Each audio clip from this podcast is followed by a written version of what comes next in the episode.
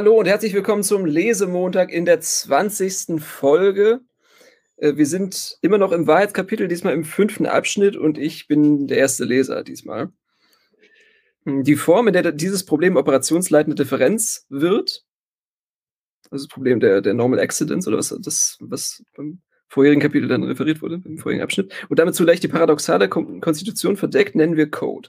Codes sind Unterscheidungen, mit denen ein System seine eigenen Operationen beobachtet, sie im Falle der Wissenschaft zum Beispiel nach wahr und unwahr unterscheidet. Außerdem ist zu beachten, dass binäre Codes immer die Selbstbeobachtung und Selbstbeschreibung eines Systems strukturieren, also nicht etwa irgendwelche Unterscheidungen sind, die durch einen externen Beobachter herangetragen werden. Ein externer Beobachter kann mithin ein solches System nur angemessen verstehen, wenn er berücksichtigt, dass es die eigenen Beobachtungen binär kodiert und damit sich selbst dazu zwingt, sich selbst von der Ebene zweiter Ordnung aus zu beobachten. Oder verkürzt gesagt, über binäre Kodierung zwingt ein System sich zum Prozessieren von Selbstreferenz und ein externer Beobachter, der dies nicht sieht, versteht das System nicht. Das ist nur dann ergiebig, wenn mit der Beschränkung auf nur zwei Werte ein Ausschließungseffekt verbunden ist. Der Wert der Binarität besteht im ausgeschlossenen Dritten. Dies zeigt sich bei einem Vergleich mit Dualen, denen dieser Ausschließungseffekt fehlt, etwa mit natürlichen Unterscheidungen, in ganz großen Anführungszeichen, wie der von männlich-weiblich. Hier hat es keinen Sinn, nach etwas ausgeschlossenem Dritten zu fragen. Und deshalb bleibt es bei einer bloßen Klassifikation. Die Klassifikation mag benutzt werden, um Anschlüsse unterschiedlich zu bestimmen und Asymmetrien zu legitimieren. Erst eine artifizielle Binarisierung erzwingt jedoch Ausschließung und dadurch bedingt Abstraktion. Und nur auf diese Weise lässt sich ein Mediencode bilden, der den Operationsbereich, den Operationsbereich dieses Mediums spezifiziert. Im Übrigen gilt, was für alle Unterscheidungen für alle zwei Seitenformen gilt, dass die Unterscheidung eine Grenze markiert, die man überschreiten muss, will man von der einen Seite zur anderen gelangen. In unserem Falle also von Wahrheit zu Unwahrheit oder umgekehrt.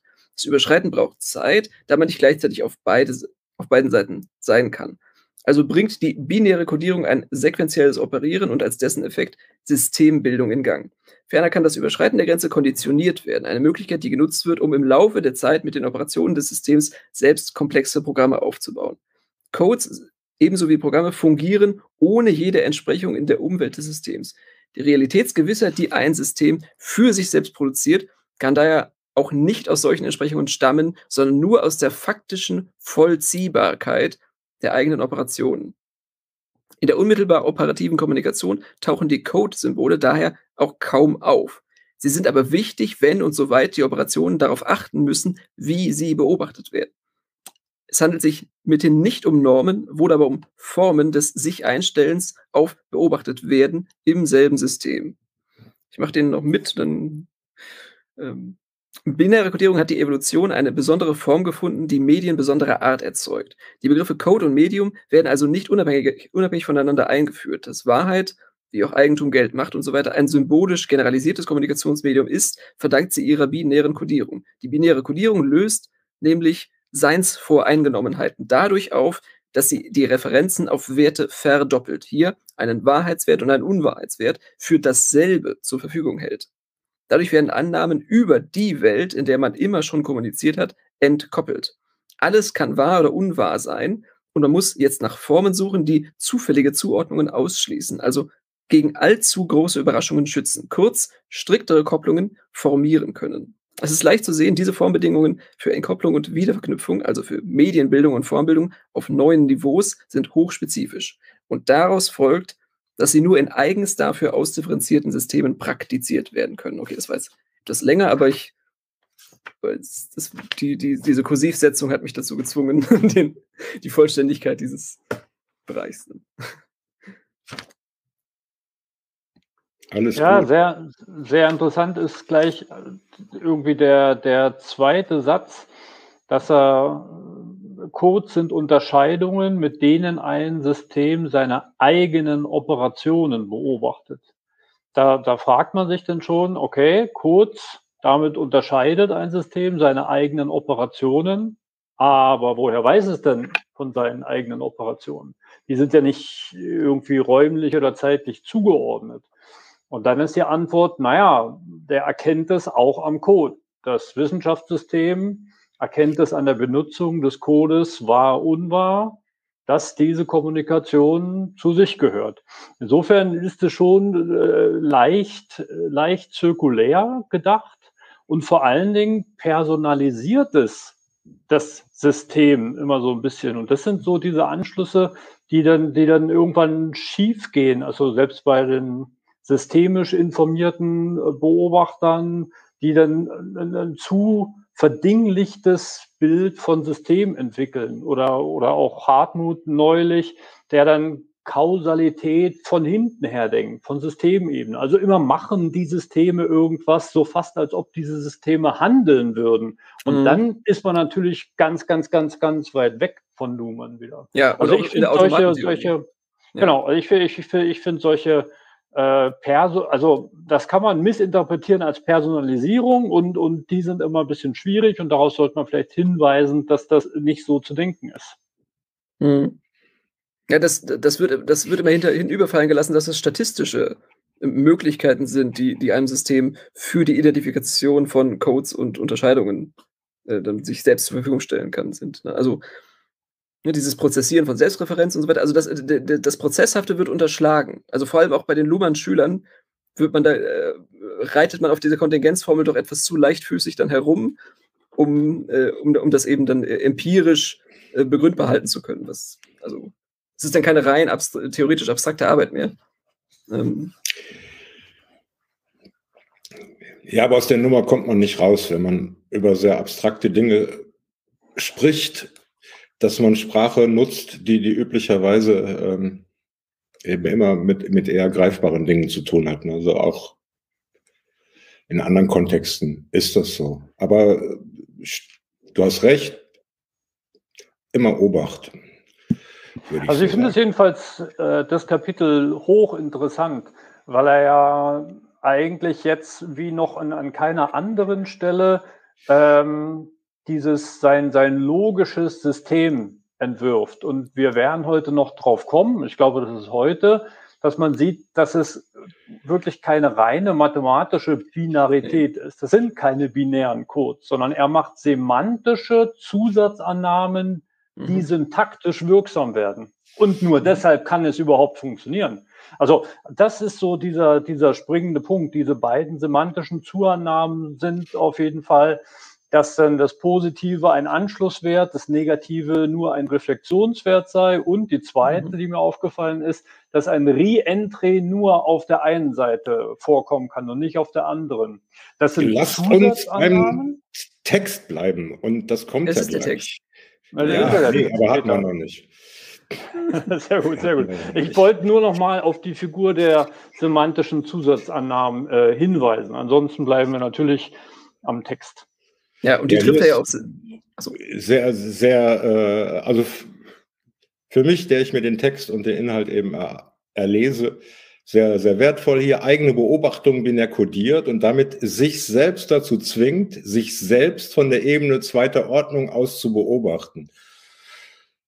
Sehr schön, um diesen Schritt mitzumachen. Ne? Was mache ich denn da eigentlich oder was passiert dort? Das brauchen wir ja gleich auch noch. Sehr wichtig, dieser Absatz. Ja, ja aber, aber Moment, Moment. Aber dieses Beispiel, ja. was, was dann folgt, ja, also Vergleich mit Dualen und dann nimmt er männlich-weiblich jetzt als quasi biologische Natürlichkeit irgendwie an. Ähm, und dann nimmt er aber sein eigenes Argument und dreht es eigentlich nochmal auf links, indem er dann sagt, das ist eine Klassifikation, die ähm, artifizielle Binarisierungen erzwingt oder sowas. Also, äh, also ja, also es gibt ja Dimorphismus, es gibt äh, Hermaphroditen, es gibt Zwitterwesen, es gibt unbefruchtete äh, Männchen und Weibchen. Also das ist ja gar nicht natürlich. Ja, also das ist jetzt für ihn für als Soziologe, der sich irgendwann auf Menschen rückbeziehen möchte, vielleicht so. Ähm, naja, vor, vor, vor allen Dingen seine Erkenntnistheorie ist ja, dass Beobachter nur andere Beobachter beobachten können. Also da, da spielen Natürlichkeitsargumente eigentlich überhaupt gar keine mhm. Rolle.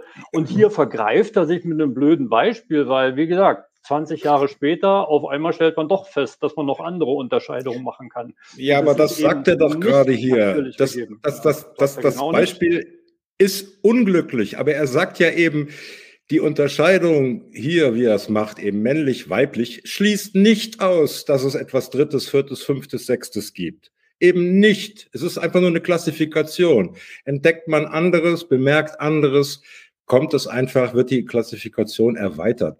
Und das unterscheidet sich eben, das sagt er doch hier, ganz qualitativ. Ja, aber Peter, dem, du, wolltest doch, du, wolltest doch, du wolltest doch immer eng am Text bleiben. Und hier ja, steht liest, nach ja. männlich, weiblich, hier hat es keinen Sinn, nach etwas ausgeschlossenem Dritten zu fragen. Und du kommst mit Fünften und Sechsten daher. Also ich meine, hast du es jetzt gelesen oder nicht? Nein, weil es nur eine Klassifikation ist. Es ist nur eine Klassifikation. Ja, aber, aber man hat nichts anderes als das. So, wenn man vor diese Unterscheidung gestellt wird, dann muss man mit ihr arbeiten. Und die prozessiert Luhmann eben, indem er das negativ bescheidet, dass es da äh, Möglichkeiten zur Binarisierung gibt. Also er beschreibt es als dual und nicht als multiplitär. Ja, gut, aber wir, wir, wir sind uns wahrscheinlich alle einig, dass die Stelle unglücklich ist. Da müssen wir ja nicht da rumreiten. Es also sei denn, Rami findet sie glücklich. Ja, genau. Ach, glücklich. Äh, also Soziologen sollen ja angeblich äh, dieser Unterscheidung von glücklich, unglücklich, indifferent gegenüber sein. Mhm. Aber äh, die, ähm, ich habe das so ein bisschen auch gelesen wie Peter, also in dem Sinne, dass er sagt, also der, der Text äh, hier sagt, äh, es hat keinen Sinn, nach etwas Ausgeschlossenem Dritten zu fragen. Also es heißt, es, es gibt sozusagen Drittes, äh, okay. das aber ähm, nicht ausgeschlossen ist durch diese Unterscheidung. So rum hätte ich es jetzt gelesen. Und ähm, äh, obwohl andererseits das Beispiel, äh, ja, dann, äh, in diesem Sinne dann doch äh, unglücklich ist. Ja, also, ja kann man so sagen.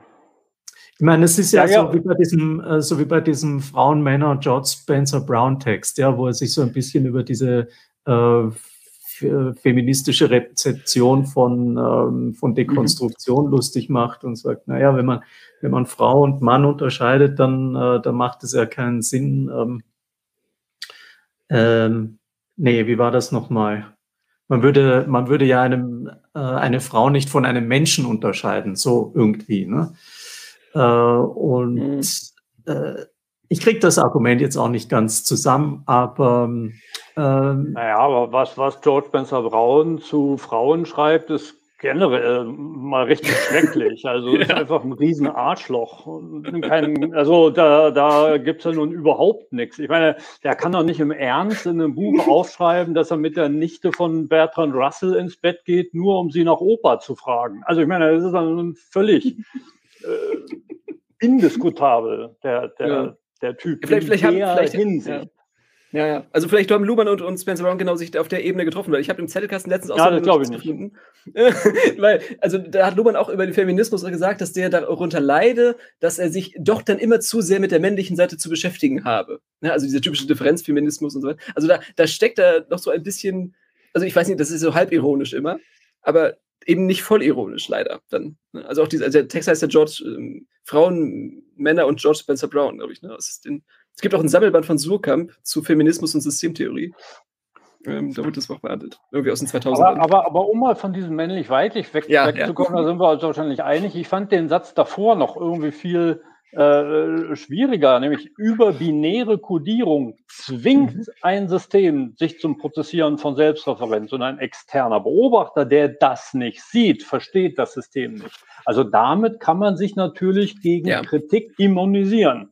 Klar, wenn man das nicht nach kurz entscheidet, äh, unterscheidet und das als Externer nicht sieht, ja, dann kann man das, die Gesellschaft eben nicht verstehen. Das ist schon so eine leichte Immunisierungssache und der, der, der erste Halbsatz, eine binäre Kodierung zwingt keineswegs ein System zum Prozessieren von, von Selbstreferenz. Also eher, er, er, er, er braucht das für seine Theorie. Da würde ich auch mitgehen und verstehe ich auch. Aber man kann nicht sagen, dass mhm.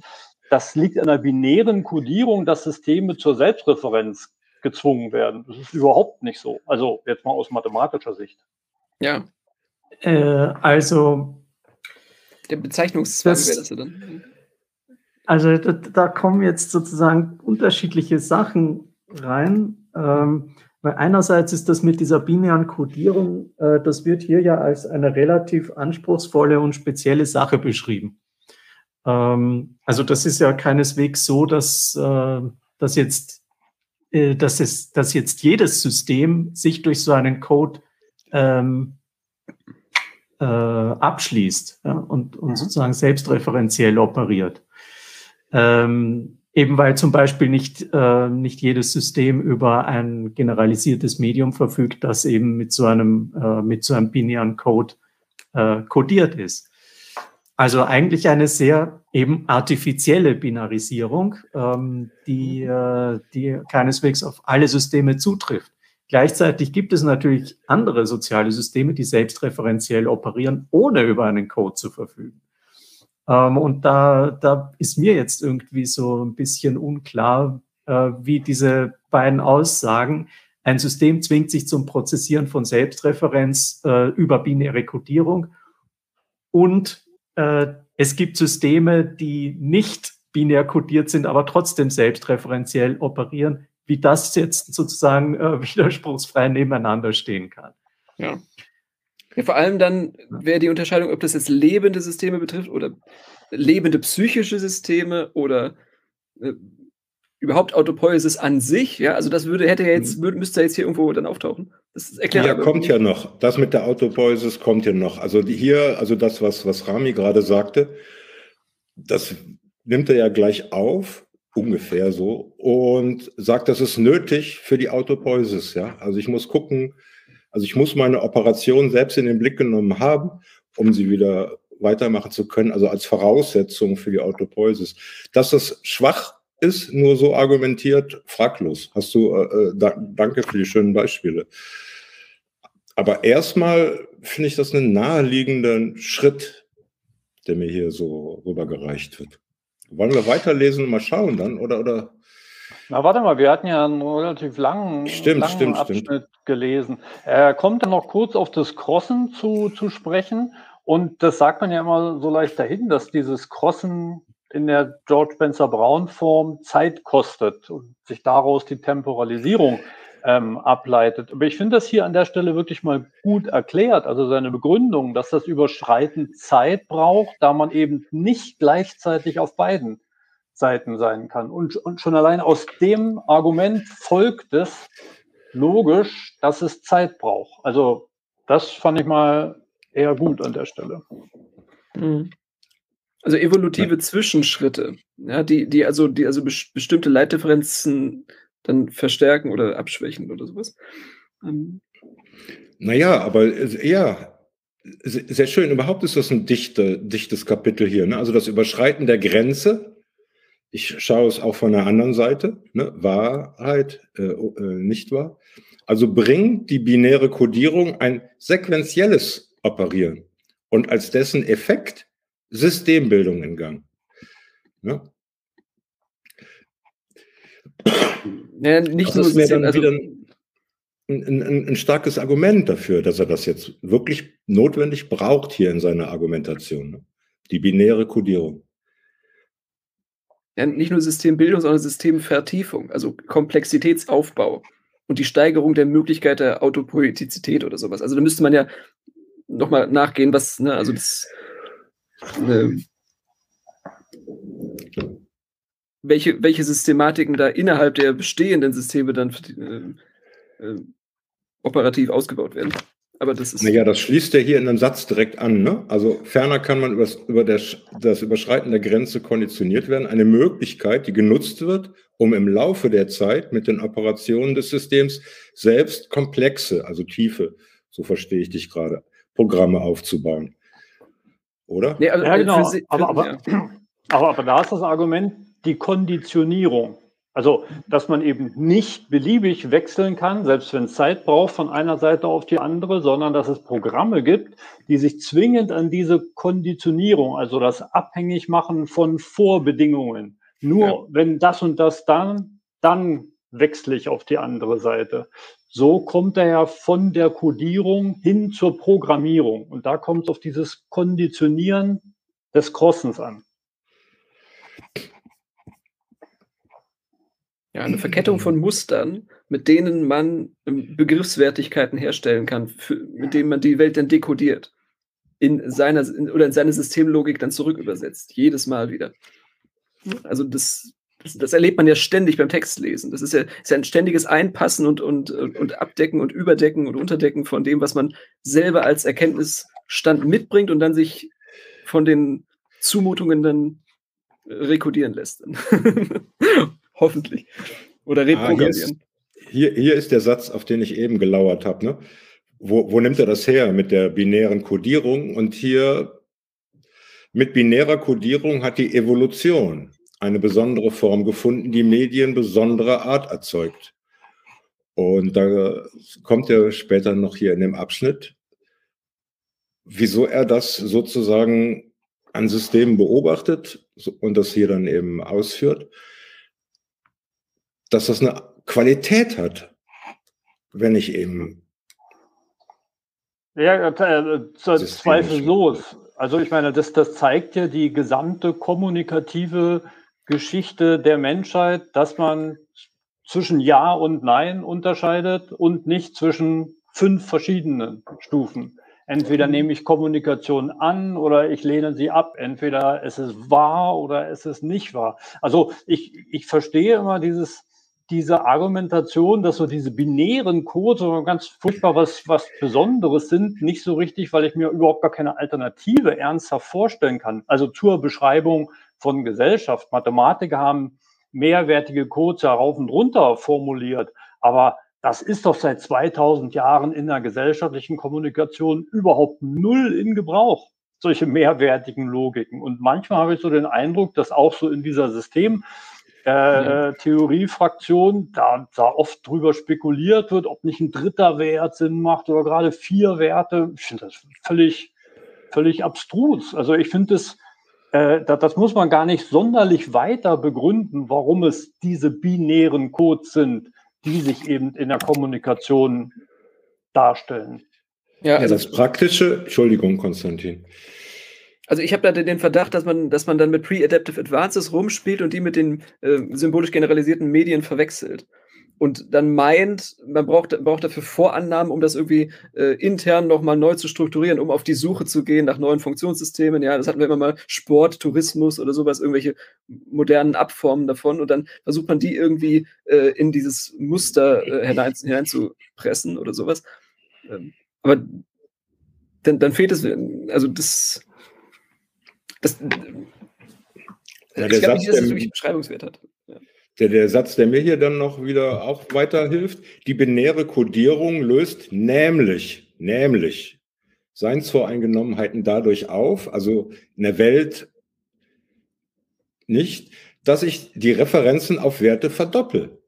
Ne, ich kann eben über ein Ding in der Welt oder irgendwas in der Welt, das kann nicht wahr oder unwahr sein, aber was ich darüber annehme, ne, ist jetzt verdoppelt. Ich kann das nämlich es kann die Aussage, die ich darüber mache, entweder wahr sein oder eben nicht wahr sein. Und diese Möglichkeit, damit habe ich ja, das aber ist also, mir daran wertvolle, nachvollziehbar wertvolle daran, wenn ich aber, aber sage, eine richtige gute Begründung ist es doch nicht, weil kommt der Dritte her und sagt, aber wenn ich noch einen dritten Wert reinnehme, dann verdreifache ich das ja, ist ja viel besser. Es geht ja nicht darum, dass es doppelt ist, sondern es geht ja nur darum, dass ich auf einmal eine Möglichkeit habe, dadurch, wenn ich Wahrnehmung, was auch immer, Beobachtung äh, äh hier operiere, dass ich eine Alternative eben jetzt habe dazu, einfach zu sagen, ist so. Ich kann auch sagen, nee, scheint nur so, ist nicht so. Mit anderen Worten, in allem habe ich jetzt die Möglichkeit, das Kommunikation anzunehmen oder abzulehnen. Deswegen binäre Kodierung. Ne? Wenn ich es ablehne, nächste Operation, schauen irgendwie, ob man es anders irgendwie hinkriegt. Aber immer nur entweder ich schließe an, kommt er später oder eben nicht. Also ähm, das, was du, André, vorhin gesagt hast und jetzt auch du, Peter, da, äh, äh, da habe ich mich jetzt wieder gefragt, also wir haben ja mal, äh, ich weiß nicht, ob das hier war oder ob ich das jetzt wieder irgendwie von woanders her verwechsle, äh, dass ja auch die Sprache selbst binär kodiert ist, im Sinne von Ja, Nein. Ähm, und im Prinzip, ähm, wenn man das jetzt sozusagen als Prämisse akzeptiert, ähm, dann gibt es ja sozusagen nur binär kodierte Kommunikation in dem Sinne. Und, und das war unwahr recht unrecht oder das sind dann halt sozusagen nur, nur Anwendungsfälle dieses, äh, dieses Ja-Nein-Schemas ähm, vor dem mhm. Hintergrund einer, einer spezifischen Funktion. Das heißt, es gibt sozusagen gar keine Kommunikation und das, äh, wie du, André, das gesagt hast, sozusagen natürlich sprachlich, gibt es eigentlich so nur diese, nur diese zwei genau. Möglichkeiten genau. und sozusagen mit mehrwertigen äh, Logiken operieren wir in der Sprache, also sozusagen natürlich sprachlich gar nicht. Genau, das hatten wir beim letzten Mal hier gelesen und das fand ich ganz interessant, weil, weil man kann eigentlich nicht sagen, dass Sprache ja Nein kodiert ist, sondern sein Argument war eher, dass die mündliche Kommunikation ja Nein kodiert ist im Sinne von, ich muss sie sofort in dem Moment, wie die Kommunikation unter Anwesend stattfindet, muss ich sie annehmen oder ablehnen. Und über dieses durch Schrift gewinnt man Zeit, hat er argumentiert, dass es diese Binarisierung dann wieder durch die symbolisch generalisierten Medien bräuchte, um Kommunikation wahrscheinlicher zu machen. Weil sonst könnte man ja, nachdem Schrift äh, erfunden wurde, generell bei allem erstmal völlig abwarten und überhaupt gar nichts mehr machen. Und das war sein Argument, dass ich dann um auf dieses Ja-Nein-Schema der mündlichen Kommunikation wieder anschließend sich symbolisch generalisierte Medien wie Geld, äh, Recht, Wahrheit äh, gebildet hätten. Und das fand ich hochplausibel. Ja, aber was denn da dazu kommt, ist ja, also die Büchse der Pandora mit der Schriftlichkeit und, und den weiteren äh, Ausbuchstabierungen der Medienwandel, ist ja dann, dass die Sinnkonvergenz äh, abhanden kommt. Also, dass sehr viele Menschen mit sehr vielen unterschiedlichen Programmen äh, sehr viele äh, Mehrfachrealitäten aufbauen auf ihren äh, bestehenden Seinsvorangenommenheiten und dann eben Referenzwerte so, so wie sie, wie sie, wie es ihnen gerade lustig ist, dann verdoppeln und und diese, diese Strenge des Wahrheitswertes und Unwahrheitswertes dann eben ja, für dasselbe zur Verfügung halten, aber dann eben nicht davon Gebrauch machen, das äh, äh, konsequent auszubuchstabieren, also das, das zurückzurechnen auf die eigenen Operationen.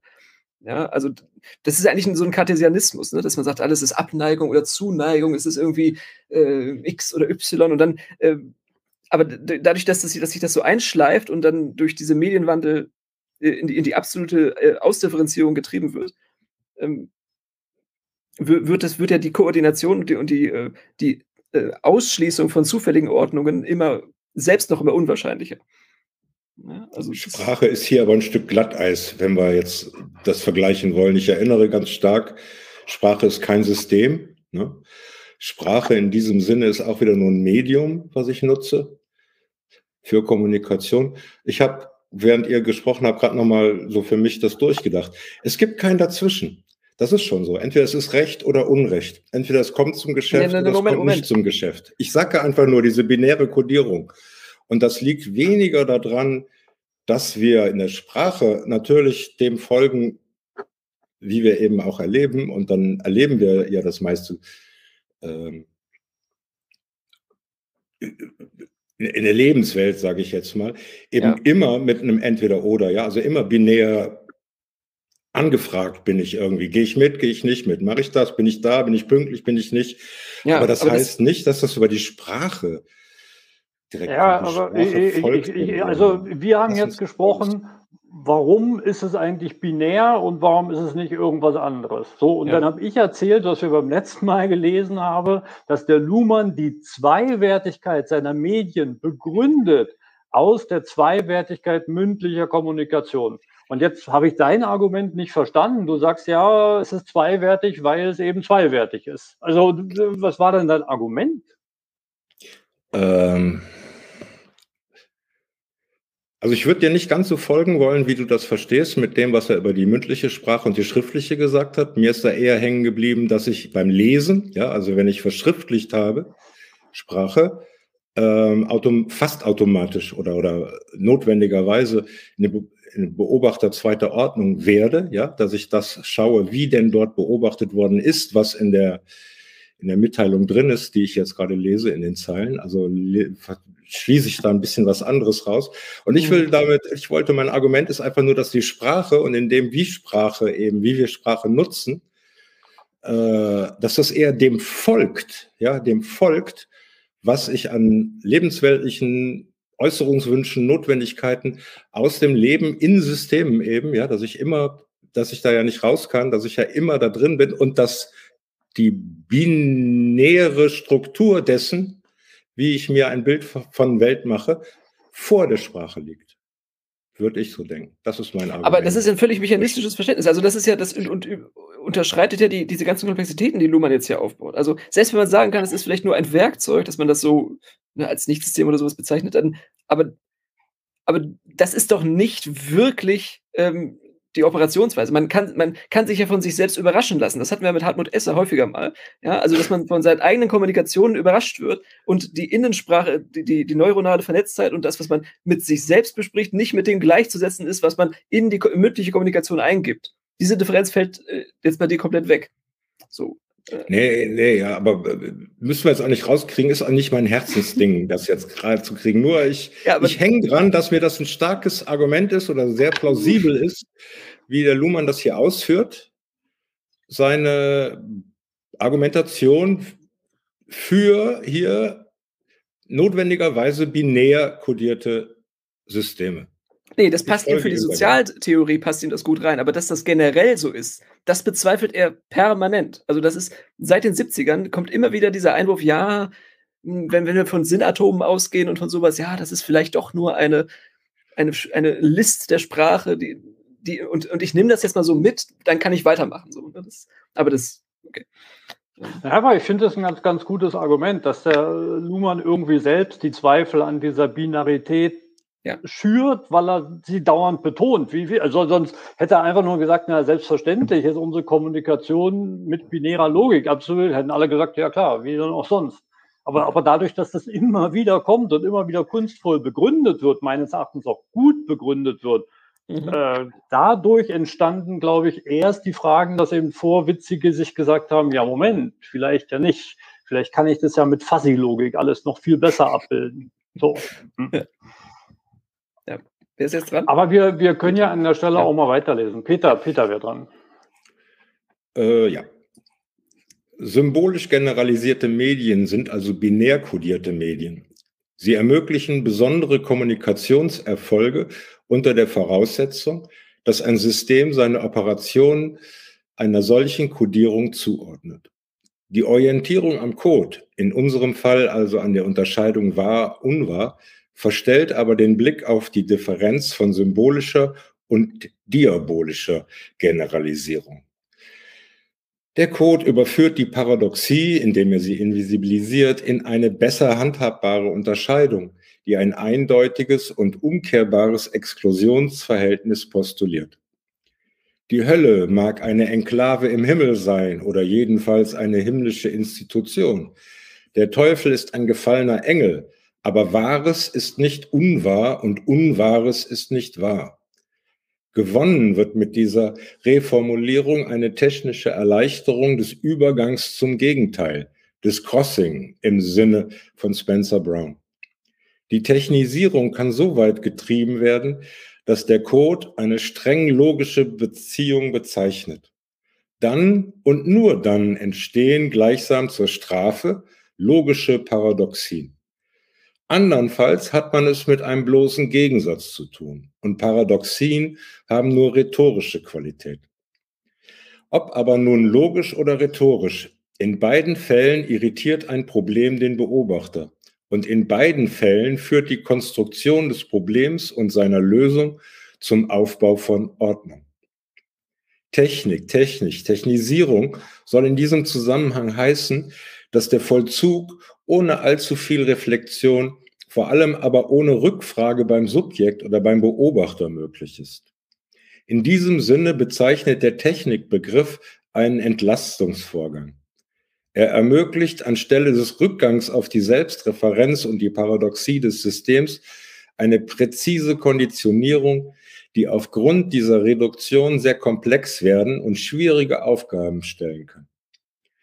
Die Konditionierungen lassen sich dann fassen und für Kommunikation zur Verfügung stellen in der Form von Regeln, die die richtige Zuteilung des positiven beziehungsweise negativen Codewerts bezeichnen und damit auch definieren, was eventuell falsch ist. Daraus ergibt sich in der Wissenschaftstradition eine verwirrende Doppelterminologie von wahr, unwahr und richtig, falsch. Wir wollen diese Unterscheidungen unterscheiden und beziehen die Unterscheidung wahr, unwahr auf den Code des Systems, die Unterscheidung richtig, falsch dagegen auf die Regel der Verfügung über die Codewerte positiv, negativ. Wir nennen diese Regeln Programme, was zum Beispiel auch Unternehmensinvestitionen, Rechtsgesetze, politische Programme einschließt und nennen Programme des Wissenschaftssystems, Forschungsprogramme, Theorien beziehungsweise Methoden. Darüber später mehr. Soll ich hier mal einen Punkt machen, ja? Ja,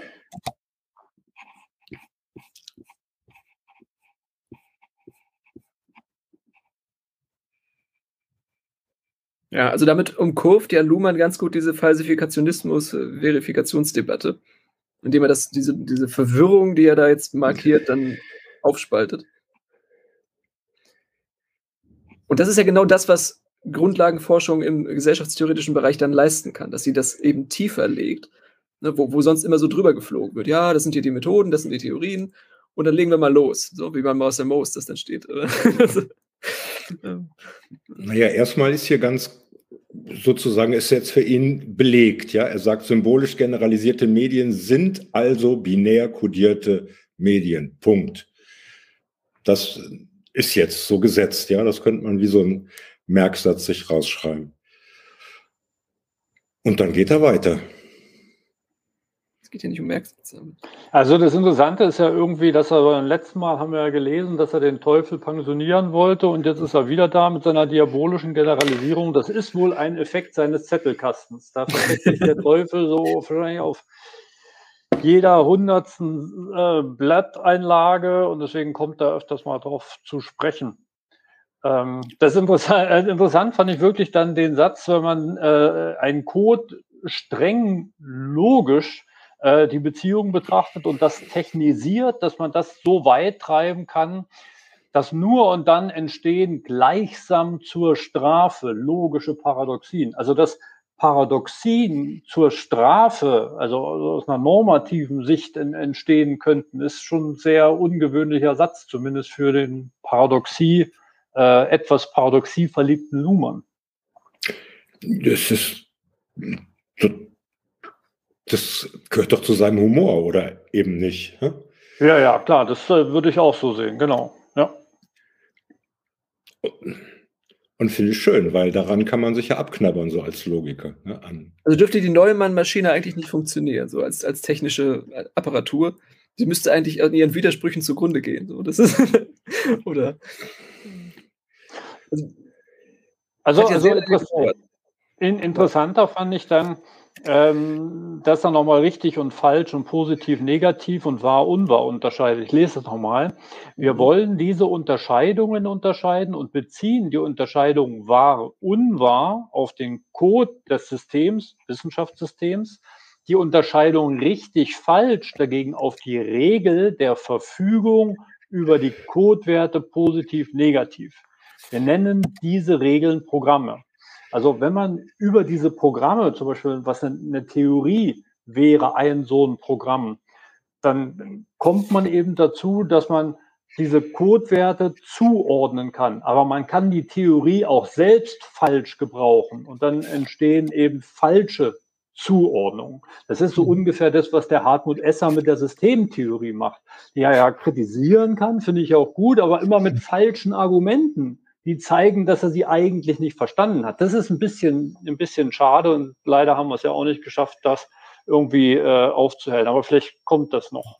Also er hat, er hat sich zu Handen gemacht. Also er hat genau das, das gemacht, was wir, was wir gerade gelesen haben. Ja? Also er hat sich ähm, seine Dualismen da herausgepräpariert äh, und, und hält die jetzt für die eigentliche Theorie. Ja? Also dann, man, man hat das, das, da praktisch eine Zwischenschicht eingezogen, die man bearbeitbar halten kann mit seinen Mitteln, ja, mit den eigenen Operationen und alles, was, was dann sonst noch so darin vorkommen könnte, an versteckten Komplexitäten äh, oder an, an, an größeren äh, äh Einzugsbereichen, das ist dann Das ist dann hö höhere Gewalt. So. Das ist dann, das ist dann. Ja, äh, ja, ja. Vor allen Dingen ist es aber auch eine, eine ganz gute Illustration für ja. Luhmanns Theorie, wie ja. Wissenschaft funktioniert, weil das eine rein theoriepolitische Lesart von Theorie ist. Und das macht äh, aus dem, aus dem Luhmannschen Sinne, wie, wie Wissenschaft funktioniert, hochgradig Sinn, weil diese anderen Unterscheidungen wie Reputation und so weiter und so fort später noch als Sekundärkodierung dazukommen. Also genau, eigentlich ist es ein ja. schönes, exemplarisches. Beispiel,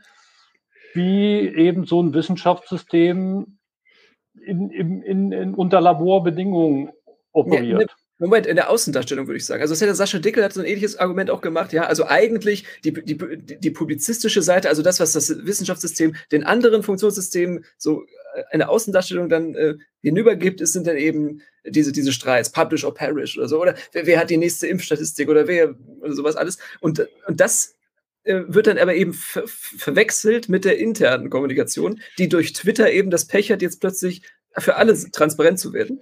Und da sieht man dann eben, also das ist genau eine Exekution eigentlich dieser, dieses Missverhältnisses. Hm.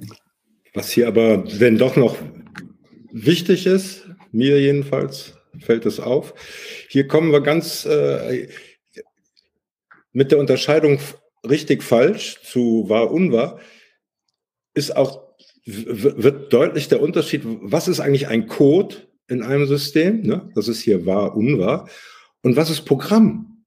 Da haben wir ja auch schon einige Male uns so drüber unterhalten. Und das wird hier sehr deutlich. Und es ist sehr schön hergeleitet, finde ich jedenfalls. Ne? Äh, und dazu die Fußnote noch, möchte ich kurz vorlesen. Ne? Also hier mit dem Codewerte positiv-negativ, Fußnote 47. Die Alternative ist bekanntlich Wahrheit, Unwahrheit, auf die Realität zu beziehen. Richtigkeit, Falschheit dagegen auf das Vorstellen bzw. Herstellen durch ein Subjekt. Mhm. In systemtheoretischer Sicht sind dagegen beide Unterscheidungen systeminterne Unterscheidungen. Genau, weil es keine, keine Objekte gibt. Es gibt keine Objektorientierung, die irgendwie dem Subjekt gegengeordnet ist oder sowas. Es gibt auch diese Lebenswelt- und Technik-Differenz nicht, die wird ja jetzt auch aufgekündigt da oben. Ja, also das fällt alles weg und es wird genau. praktisch virtualisiert. Also man. Und jetzt, genau. Also ähm, ich, da mit der Lebenswelt-Technik-Unterscheidung, ob die da aufgekündigt ist, da wäre ich mir gar nicht so sicher. Also zumindest also, die, dieser platte Habermas-Technikbegriff.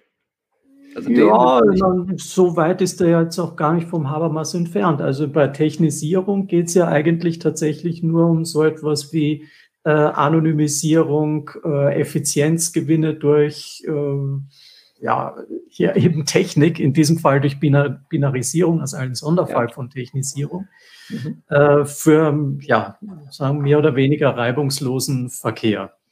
Und ähm, interessant ist an der Stelle eben, dass es, äh, dass es um ein Steigerungsverhältnis geht. Also äh, sagen, Technisierung kann so weit getrieben werden, dass der Code eine streng logische Beziehung bezeichnet.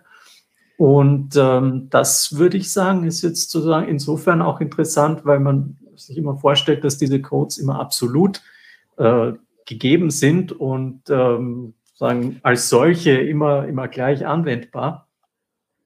Aber äh, wenn man es sozusagen so lesen will, könnte man auch sagen, die Codes müssen erst der Lebenswelt abgerungen werden und äh, spielen dann vor allem eine Rolle, wenn es äh, sozusagen zu, zu Krisen in der Lebenswelt kommt. Also dann, wenn sozusagen die, die Routinen versagen und dann äh, man besonders genau hinschauen muss, äh, was wahr und was unwahr ist. Ähm, und dann, dann wird sozusagen der, der Code wichtig und kritisch, während er sozusagen in der, in der Normalkommunikation einfach ja, mehr oder weniger unreflektiert gebraucht werden kann. Ja. Aber ähm, gerade am, beim Wissenschaftscode wahr, unwahr würde ich ja, würde ich ja eigentlich fast eher sagen, dass hier eher die Regel ist, dass, äh, dass so etwas wie ein unreflektierter Gebrauch ja eher untypisch für wissenschaftliche Kommunikation ist. Also eben dadurch, dass die wissenschaftliche Kommunikation im Dauermodus der Kritik operiert, äh, so ein unreflektierter Gebrauch ja eher die Ausnahme darstellt. Also jetzt nicht so wie Geld haben, nicht haben, zahlen, nicht zahlen, was man mehr oder weniger wortlos an der Kasse abwickeln kann, äh, solche, solche Art von Kommunikation ist ja so, so eine Art selbstverständliche Kommunikation ist in der Wissenschaft ja tatsächlich eher der Ausnahmefall, weil man braucht einfach nur irgendetwas zu behaupten und schon, schon kann man mit Widerspruch rechnen. Naja, aber das ist ja die Frage nach der Hochwertigkeit des Widerspruchs und nach dem Bezugsgegenstand. Also ich würde sagen, ja, die, diese Reflexionsgebote, äh, die sind alle nett und schön und wichtig und richtig und diskursiv brauchbar und so weiter.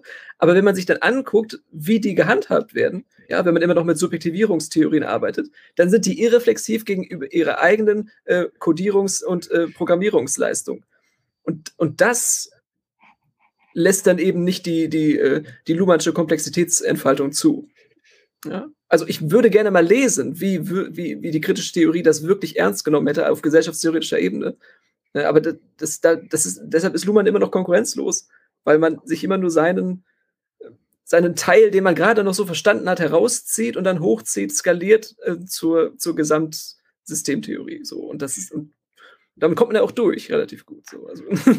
Ich würde aber schon, schon auch glauben wollen, dass, dass das Wissenschaftssystem wie ein den anderen Systemen auch.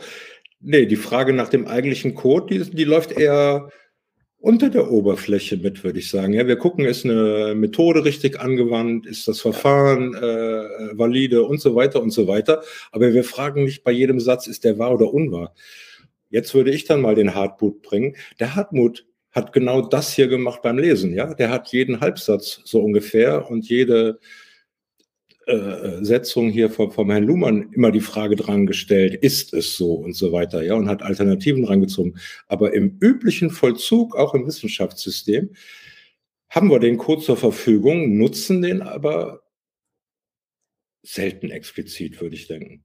Echt? Naja, also vielleicht muss man anders formulieren. Vielleicht wird er nicht immer explizit thematisiert, aber er strukturiert alle wissenschaftliche Kommunikation. Nur darum geht es, weil sonst ja. wäre das keine wissenschaftliche Kommunikation. Ja. Aber ich gebe dir recht, auf der operativen Ebene sagt ja niemand, und das ist jetzt wahr, liebe Freunde, so ist das Handelsgesetz nun mal. Das, ja. das sagt man ja nicht, ne? sondern es Außer beim Grundgesetz. aber trotzdem mit. das ist aber ein deterministisches Grundgesetz, genau. Ja. Das, das, gibt ja diese Ehren. Ne? Also Verfassungspatriotismus ist ja genau ein Konzept, das darauf auf, auf die Sakralisierung dieses einen Gegenstands beruht. Ja, also das ist ja, das ist ja die große Krux, die immer noch dann mit eingebaut ist. Ähm, das, das ist so un, un ne? also das hatten wir bei Luhmann auch, diese differenzlosen Begriffe. Aber wir können ja weiterlesen, oder, Rami? Ja, ja, ja, ja. ja. Anders als im Sprachgebrauch der Semiotik und der Linguistik sehen wir mithin in den Werten des Code keine Regeln für irgendwelche Operationen. Die Wahrheit selbst kann nicht richtig sein.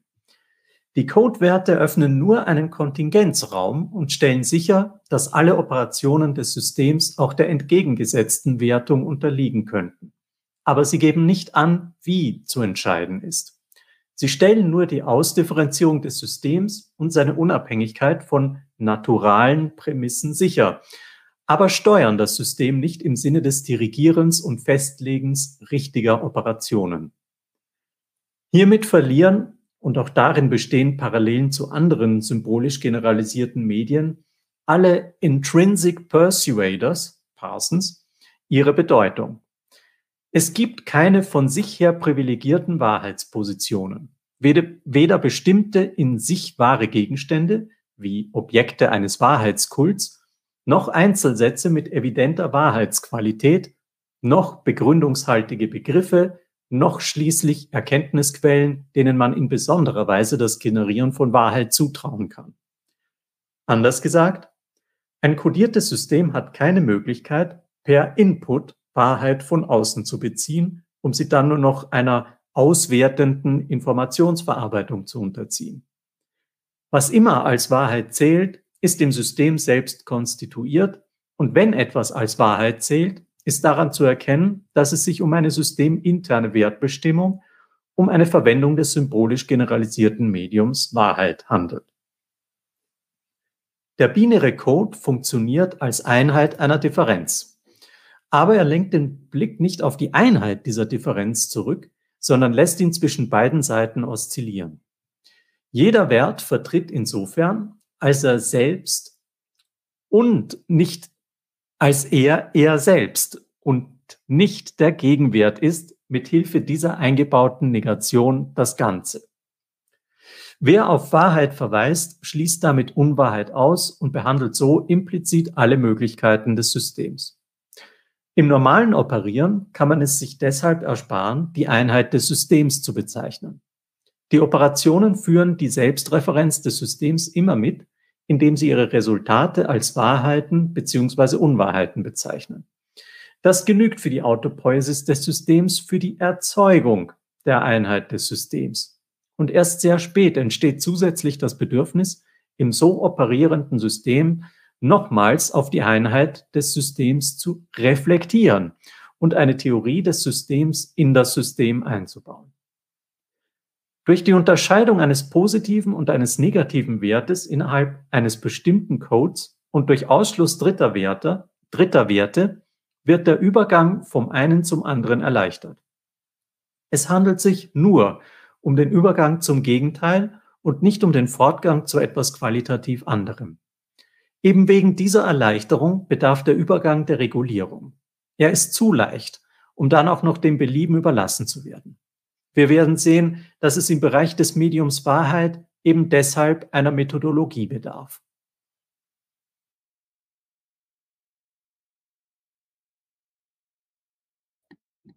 Danke.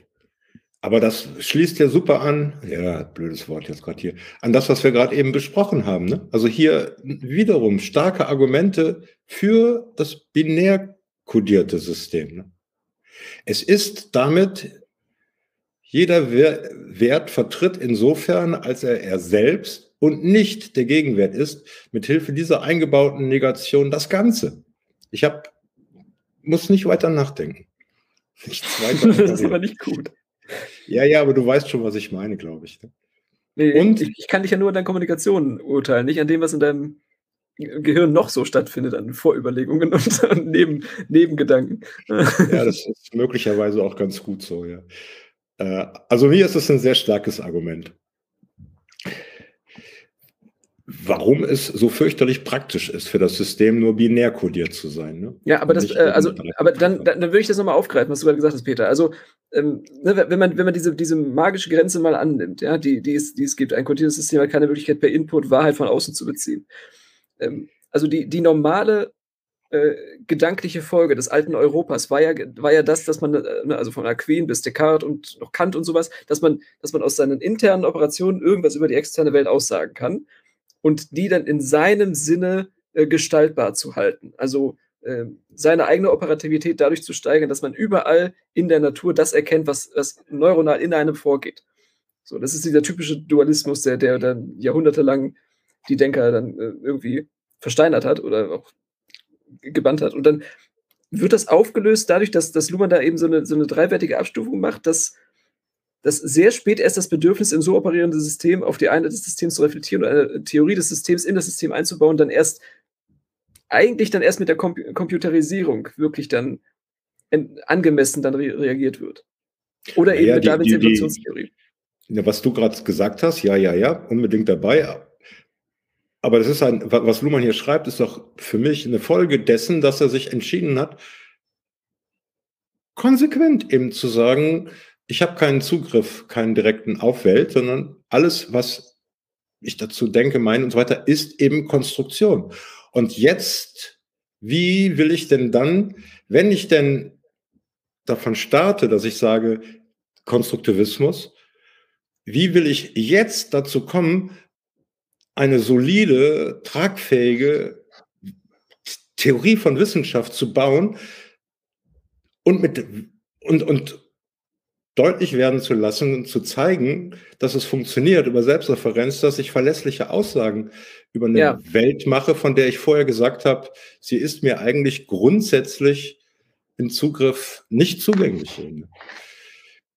Ja, das also diese, dieser, dieser, dieser dritte Teil, auf den du da gerade, äh, Konstantin, abgehoben hast, ähm, dass man die Theorie des Systems ins System einbaut, das bezieht sich auf die Systemtheorie.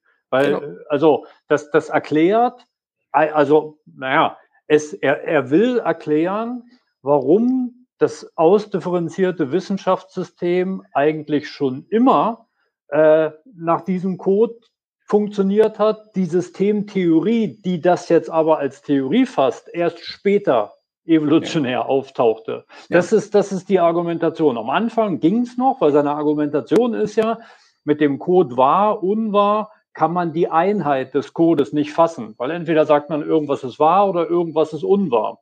Und dieses Fassen der Einheit hätte man lange nicht gebraucht. Und erst später äh, ist dann das Bedürfnis entstanden, äh, nochmals auf die Einheit des Systems äh, zu reflektieren und eine Theorie des Systems in das System einzubauen. Das ist natürlich eine, eine gut konstruierte Begründung, warum es die Systemtheorie gibt und warum die richtig ist. Ja, und warum es so ewig lange gedauert hat, bis man zu solchen Mechanismen dann sich heraufgeschwungen hat und die dann explizierte. Ja, also Darwins Evolutionstheorie und, und diese ganzen Sachen um 1900, die dann, die das alles erstmal dann spruchreif haben werden lassen und das der Gesellschaft eben so haben kommunikativ vermitteln können, dass das über, eben überall genera als Generalisierbarmachung äh, irgendwie dann bereitgestellt wird. Also, also den, ne, der Systembegriff, das hatten wir ja häufiger schon mal, das ist ja um 1500 ist der dann durch die Enzyklopädien und die ganzen großen Festlegungen und die, ne, die, die große Katalogisierung der Welt und so weiter dann aufgekommen. Aber das ist ja eben es bleibt ja eben dem noch vorgängig, was, ähm, was das für, für, die, für die Operationsweise selbst bedeutet. So, und, das, und das schreitet dann eben Luhmann, dann zieht dann eben diese, diese Ebene ein. Ähm, in der er diese Oszillationslogik dann ernst nimmt. Ähm. Ja, da würde ich sagen, lese ich weiter, oder? Nee, lass das kurz noch hier den Abschnitt so nochmal so für mich durchgehen. Ne? ähm, also jeder Wert und so weiter, dann ist das wieder für Luhmann ein Argument, das genügt für die Autopoiesis des Systems, für die Erzeugung der Einheit des Systems, ne, wie dieser binäre Code operiert, also mit Hilfe des Codes operiert wird, ne, also der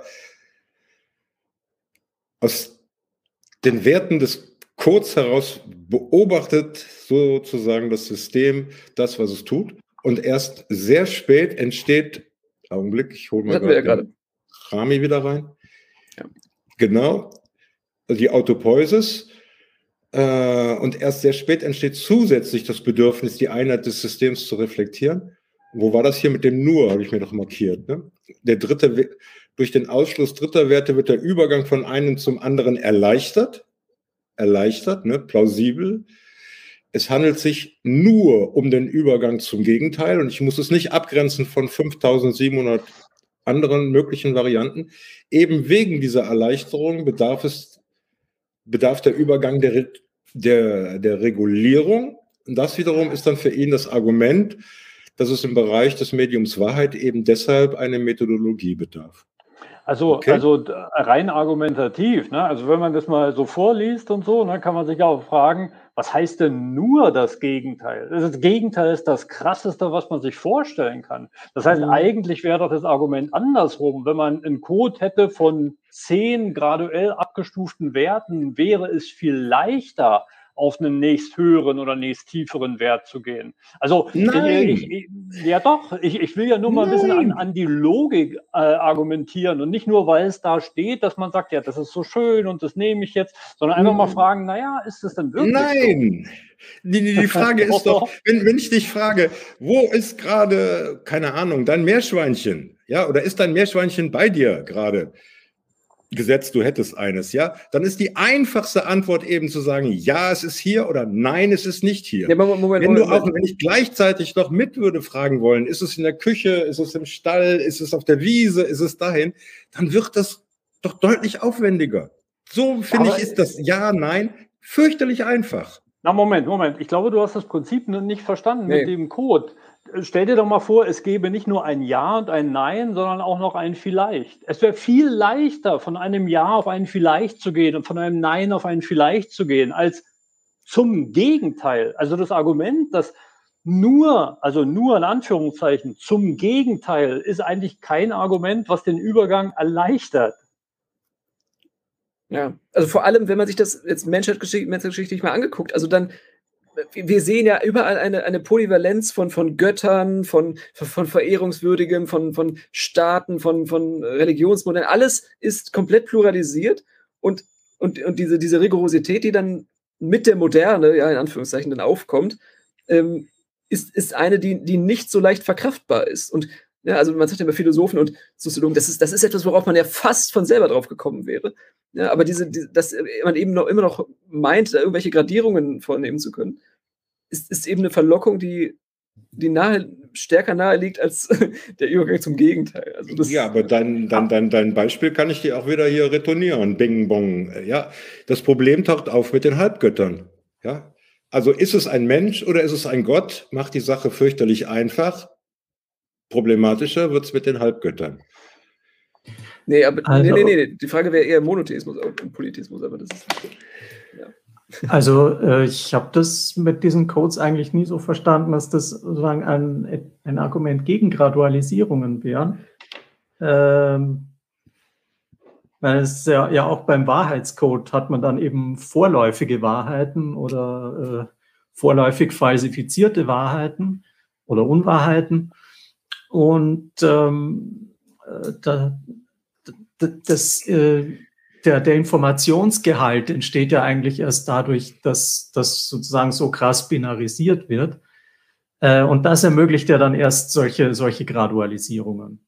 Also, ne? Oder? Naja, aber, ja. aber dieses, dieses vorläufig, im Moment der Operation ist da nichts vorläufig. Natürlich wissen wir im zeitlichen Verlauf, bleibt das vorläufig. Aber wenn jemand sagt, und das ist jetzt wahr, ich habe ja noch nie jemanden gehört, der sagt aber mal vorläufig ist das jetzt mal wahr. Also niemand baut diese zeitliche Kontingenz ja in seine Operationen ein, in diese wahrheitsfähigen Aussagen. Naja, man, das äh, sozusagen, ja, jeder, das wird ja eigentlich dann mehr oder weniger unterstellt, dass, äh, dass es diesen zeitlichen Vorbehalt gibt. Aber bei ähm, Messwerten ja nicht. Messwerte werden doch notiert und dann können die nicht, die können doch nicht aus, selber nochmal Nee, nee, also ich, ich glaube, ja, Rami, wir, wir verstehen uns schon richtig. Wenn, wenn jetzt jemand irgendwie mit einer Theorie kommt, ne, der weiß natürlich, dass das nicht äh, in, ewig, äh, in Ewigkeit in Stein gemeißelt sein wird. Aber in dem Moment der Operation, wenn er die Theorie aufschreibt, steht da nie und vorläufig ist jetzt 2 plus 2 gleich 4. Sondern, nee, nee, jetzt ist 2 plus 2 gleich 4, aber er weiß, vielleicht kommt irgendeiner daher und äh, falsifiziert das. Ja gut, aber das, äh, das sind ja sozusagen solche formalen Aussagen, die ja erstmal nicht wahrheitsfähig in diesem Sinne sind, oder? Also sind ja keine empirischen Sätze. Ähm, und insofern ist das vielleicht ein interessanter Grenzfall.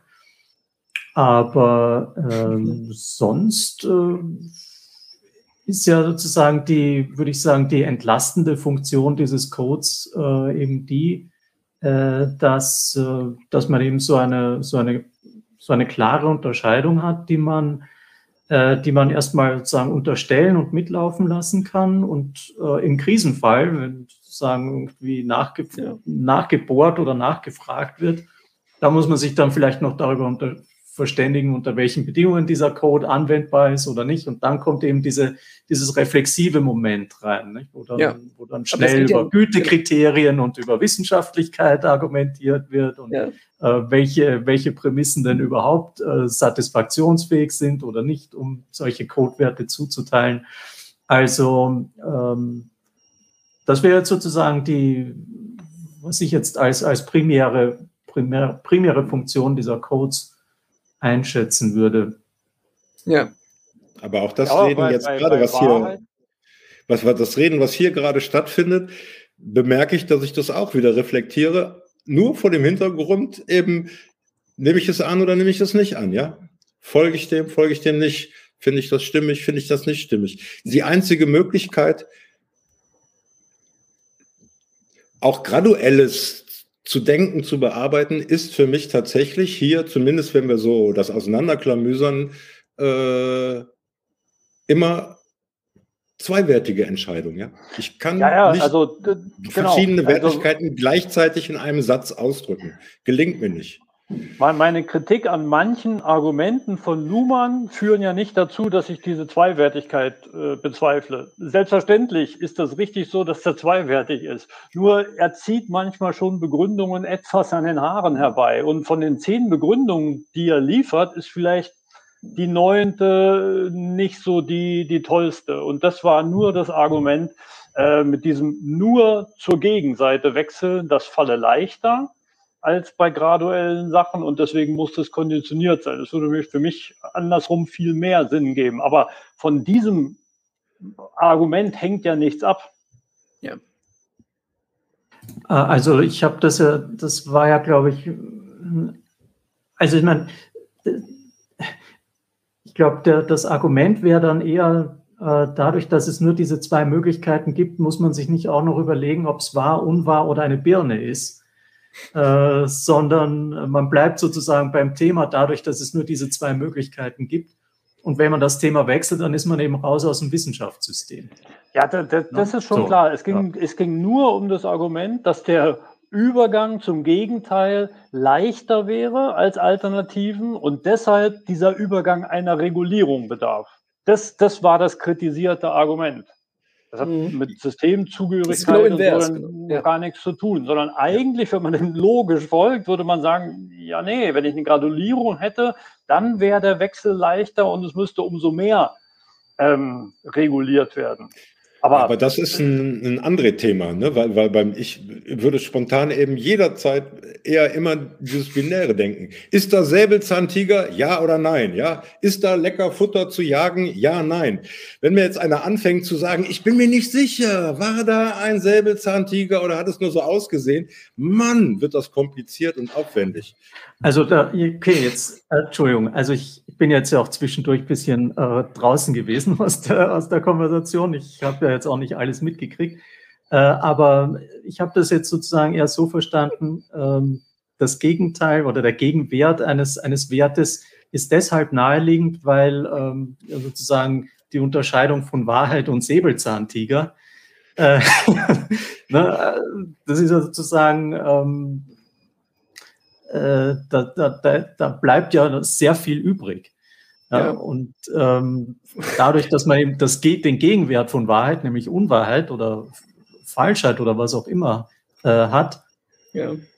hat man sozusagen alle Möglichkeiten ähm, äh, erstmal drin, äh, um ja. sie im System behandeln zu können. Ne? Aber wenn man dann von dieser Unterscheidung Gebrauch macht, dann, äh, dann ist klar, es handelt sich um Wissenschaft und äh, Ne? Wenn nicht, dann nicht. Also Peter, da so, würde ich dir fundamental widersprechen, ähm, dass das sich evolution oder dass das sich hätte durchhalten können, wenn man einfach sagt, da ist, ich habe jetzt nichts mitgebracht von der Jagd, ja. Also die, die der ganze Märchenkreis, die, die, ganze Kulturwelt der, der, der Urzeit oder so, oder der, der, der des Neolithikums oder sowas, die beruht ja genau darauf, dass man, dass die Menschen sich durch den evolutionären Zwang praktisch dazu durchringen haben müssen, zu professionellen Lügnern zu werden. Ja, also man muss sich etwas hinzuerfinden, weil man eben nicht jede Jagd erfolgreich bestreiten kann und nicht immer was nach Hause bringt, sondern man muss irgendwelche Gründe erfinden, warum das nicht geklappt hat, um trotzdem noch im Stamm, im, im Clan anerkannt bleiben zu können und nicht, äh, nicht als, als äh, minderwertig dann abgeschoben zu werden oder sowas. Also das, das ist ja völlig, die große Blockade besteht ja darin, dass man alles fiktionalisiert, was einem so vor die, vor die Augen tritt. Und eben mit allem Möglichen be, be, ähm, benennt, und aber eben nicht mit dem Gegenteil. Man, also man auf Aufrichtigkeit und, und solche Sachen, Wahrhaftigkeit oder die ganzen Wissenschaftssystemskriterien, die sind nicht zum, keine Überlebensvorteile oder sowas. Also, wenn man das jetzt mal ganz krass evolutiv bezeichnet. Also, ich würde vorschlagen, ich lese mal weiter. Bitte, ja. also, solange man Logik für gegeben hielt, nämlich für für ein, für allemal richtig erkannt und Wahrheit für das menschlich vernünftige Realitätsverhältnis waren in Bezug auf die Unterscheidung von wahr und unwahr keine weiteren Fragen nötig. Das ändert sich durch die Abstraktion des Codebegriffs, der auch im Falle anderer Kommunikationsmedien Anwendung finden soll. Dann muss der Sinn der Asymmetrie von positiven und negativen Werten geklärt werden. Was wird durch diesen Unterschied repräsentiert und wie ist infolgedessen die Funktion einer Asymmetrie zu verstehen? Und vor allem gibt es eigentlich eine Präferenz für den positiven und gegen den negativen Wert, für Wahrheit und gegen Unwahrheit, wenn zugleich akzeptiert werden muss, dass es falsch sein kann, etwas als wahr zu bezeichnen und richtig sein kann, etwas als unwahr zu bezeichnen. Mit Hilfe der Notation von George Spencer Brown könnte man die Innenseite und die Außenseite einer Form unterscheiden. Wahrheit, Strich, Unwahrheit. Die für die folgenden Überlegungen bevorzugte Antwort lautet, der positive Wert repräsentiert die Anschlussfähigkeit der Operationen des Systems. Der negative Wert dient als Reflexionswert. Diese Differenz ist so angelegt, dass sie den Übergang von einem zum anderen Wert nicht erschwert, sondern erleichtert, aber trotzdem asymmetrisch bleibt. Das zeigt im Übrigen auch die psychologische Forschung. Das Akzeptieren von Unwahrheiten fällt leichter als das Akzeptieren von Wahrheiten, weil es weniger bindet. Und eben deshalb ist das bloße Negieren von Unwahrheiten psychologisch auch nicht äquivalent zum Akzeptieren von Wahrheiten. Anschlussfähigkeit heißt nicht nur, dass die Kommunikation, also die Autopoiesis des Systems weitergeht, denn das kann auch durch Kommunikation über Unwahrheiten geschehen.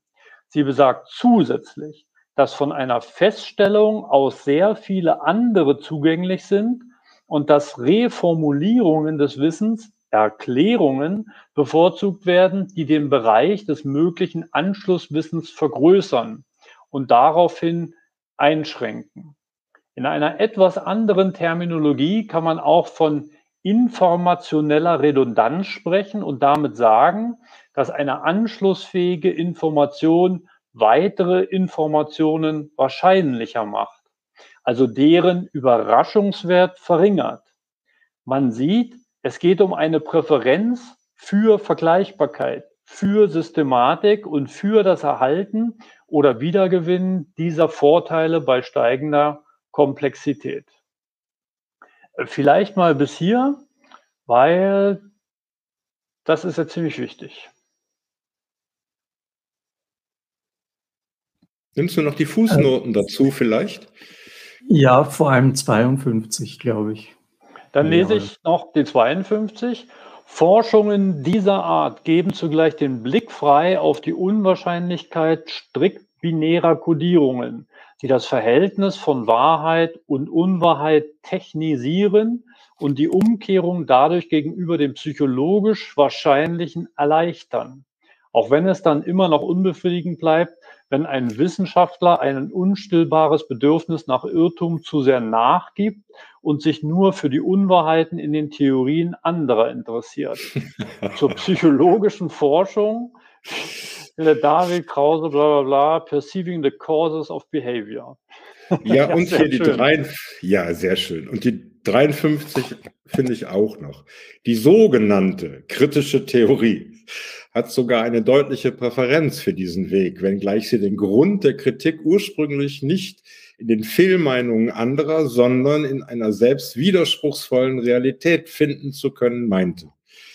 Schön verklausuliert ausgesagt. Aber Satz, Fußnote 52 passt natürlich hier perfekt.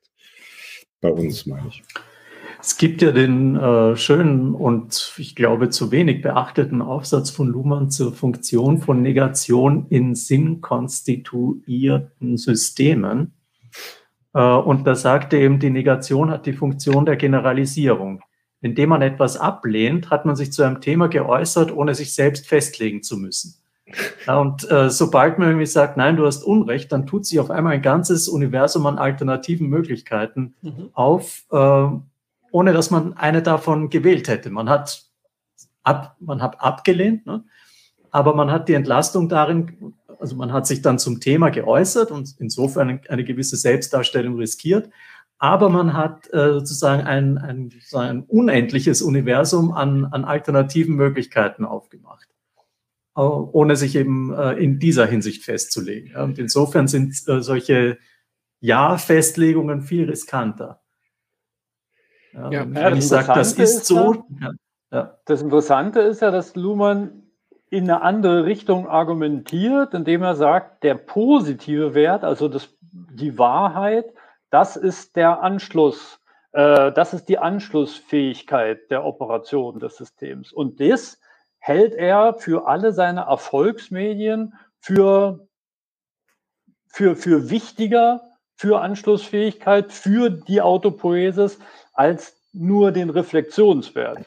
Und, und die Beobachtung, dass man, dass man viel leichter äh, nur was negieren kann, also die Unwahrheit von irgendwas behaupten kann, das, das würde ich ja ganz genauso sehen. Und deswegen wird es ja auch überall so gemacht. Aber Luhmann selbst argumentiert daran, dass der positive Code für alle seine Kodierungen der wichtigere sei, weil er die Autopoiesis organisiert ja. oder an sich kondensieren lässt.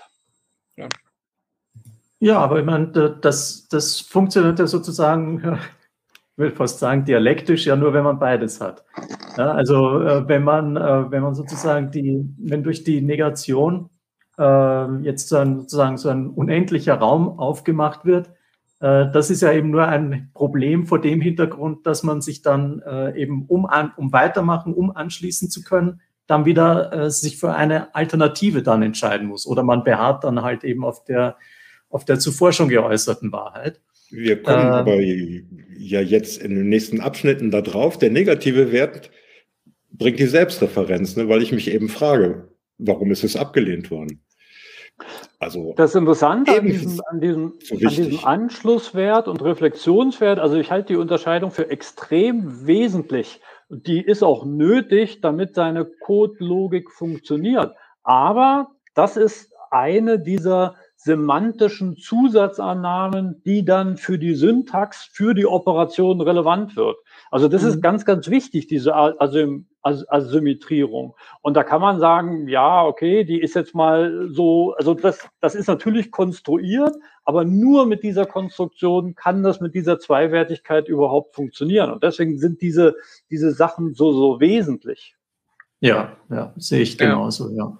Ja, also noch was dazu zu sagen. Also wir hatten ja das mit dem, dass es eben das Sequenzieren erlaubt und man kann eben nur Konsequenz ähm, durchhalten oder konsequenziell arbeiten, indem, indem man dann eben die, äh, die, die Anschlussfähigkeit der, der Operation seines Systems dann gegen alle möglichen Widrigkeiten behauptet. Ja, und also die Fußnote 52 und auch 53, die, ne, die, die macht da diese, diese, diese ähm, ne, Kritikalität irgendwie ein bisschen ridikulisiert sie sie zumindest. Und ich, ich hatte immer den Verdacht, dass man Habermas vor allem deshalb ne, bei Google Scholar immer so hoch zitiert, weil man ihm gerne widersprechen möchte. In dem, was er da, was er da äh, an, an Theoremen und Axiomen und, und Reflexionsmodellen anbietet. Und dass, dass das gerade dann die kritische Theorie gegen ihr Gegenteil verkehr, verkehrt, dass äh, in, das Akzeptieren von Unwahrheiten eben leichter fällt als das Akzeptieren von Wahrheiten und dann die, die Bindungsenergie eben nur noch durch die, durch die Negativität hergestellt wird. Also da ja gab es ein paar Sammelbände auch von Surkamp in den letzten Jahren dazu, äh, dass, dass, man, dass man dieses Element praktisch noch hochhält und alles, was, was dann noch, was, was anderweitige Anschlussfähigkeiten hätte realisieren können, ähm, dann als irgendwie kybernetisch abgelehnt wird oder als, als äh, mechanistisch oder als, als irgendwie nicht sozial ja, oder irgendwie soziologisch äh, bearbeitbar. Mhm. Also interessant fand ich auch noch den, den Klammerbegriff äh, Erklärungen, den er hier bringt. Also der Kontext ist, es geht um die Anschlussfähigkeit des positiven Anschlusswerts. Und sie besagt zusätzlich, dass von einer Feststellung aus sehr viele andere zugänglich sind und dass Reformulierungen des Wissens Erklärungen bevorzugt werden, die den Bereich des möglichen Anschlusswissens vergrößern. Also das ist nochmal ein ganz anderer Erklärungsbegriff, als wenn man den jetzt vom Hempel-Oppenheim-Schema so, so hernimmt und so ein relativ mechanistisches Verständnis von Erklärung hat, dass man irgendwelche Gesetze hat und dann müssen die Randbedingungen klar sein und die setzt man ein und das ist dann eine Erklärung. Das ist hier ein deutlich komplexerer Erklärungsbegriff, nämlich diese Möglichkeiten zur Reformulierung von Wissen. Ja, und ich glaube, das ist sozusagen der empirisch zutreffendere äh, Unbedingt. Äh, Begriff von Erklärung. Ähm, der jetzt sozusagen nicht präskriptiv schon festlegt, äh, was, was jetzt sozusagen die Erklärung ist, äh, sondern eben ähm, ja, Wissenschaft, soziologisch, empirisch, äh, sozusagen eine, eine, Klasse von Aussagen, die sich selbst als, als Erklärung ausflaggt, äh, unter diesem Gesichtspunkt ähm, ja, äh, reformuliert. Ja, das ist, ja, es ist auch so, dass diese Reformulierungen sind. Ja. Dass, dass diese Erklärungen eigentlich überhaupt nichts leisten, wie so wie vom Hartmut beschrieben, wenn man die in irgendwelche mathematischen Formeln vom Fallgesetz einfach einsetzt weil Erklärungen sind immer sehr individuell und, und subjektiv. Dem einen muss ich das so erklären, damit er das versteht, ja. und dem anderen muss ich es von der anderen Seite erklären. Also da ist dieser Aspekt der Reformulierung von Wissen ganz, ganz entscheidend und nicht einfach nur ein, ein mechanisches ähm, ähm, Abkupfern von bestehenden Wissen, indem man in so eine Formel einsetzt und zack, zack, zack, alles kausal, alles deterministisch und schon haben wir eine Erklärung. Ja. Also ja. das würde ich voll unterstreichen, dass es gerade, wenn man sich Erklären in empirischen Kontexten anguckt, nämlich wann gelingt es und wann gelingt es nicht, dass man dann eher zu, zu so einer Formulierung wie Reformulierung des Wissens kommt. Und irgendwie ist es total tragisch, dass sich Hartmut dem der, der Erklärung theoretisch so widmet, aber, aber selbst kein guter Erklärer ist. Also das finde ich irgendwie fast eine richtige Tragik und das äh, tut mir fast manchmal leid. Ja, es wird ja dadurch tragikomisch, dass er sich eben dieser äh, Konfrontation mit der The ganzen Theoriegeschichte nicht gestellt hat. Also, was Luhmann ja durch ne, seine, seine 70 Bücher, man kann ja dazu sagen, was man will, vielleicht auch viel informationelle Redundanz mit dabei, aber ähm, dieses, dieses, äh, dieses Aufnehmen des Kampfes, äh, der Reformulierung des Wissens, dass man das eben alles in Eigenwerte übersetzen kann, das gibt es eben bei den wenigsten Wissenschaftlern, die gerne makrologisch forschen würden, aber dann eben doch nicht können. Ja, das ist ein bisschen eunuchenhaft meistens, was man so liest, sowohl als äh, positive Respondierung auf Luhmann als auch als Abgrenzung, bleibt das immer in diesem äh, in, in dieser, dieser absoluten Fixierung auf, auf Einzelbegrifflichkeiten und nicht ähm, eben diese Einbegreifung aller Negationsaspekte, die man, die es dann wirklich bräuchte. Dass man sich auch sicher sein kann, nach allen Seiten hin, dass man ähm, mehrwertig äh, oder dass man, dass man höhere Komplexitäten generiert oder sowas. Ich finde es immer, also wie auch immer, er ist ja nun nicht hier, um, um dazu selber was zu sagen, aber ein Kommentar, Tweet, ich kriege den Namen nicht ausgesprochen sauber, hat ja auch dazu eben geschrieben, und das stimmt, dass, dass das eine sehr wertvolle Rolle war hier beim Lesen, zumindest die Termine, die er dabei war, in diese Rolle reinzugehen, ja, diese Position zu beziehen, das eben so derart zu machen. Und das ist dann nicht darauf zu, zu reduzieren. Aber hier mit dem Erklären sehe ich ähnlich wie, wie du gesagt hast, André, oder was. Mir ist die Vorstellung entstanden, wenn ich das erklären will, reformulieren, dass ich das, was ich jetzt meine, erkannt zu haben, schaue in dem, was es schon alles gibt, kann ich das damit reformulieren. Ne? Bleibt das dann äh, konsistent, sauber. Ja, aber es darf nicht Präzision sein. So. Und das ist äh, ein, ein stark, das ist wieder eine, eine, Methode eben in der Wissenschaft, wie ich das eben mache.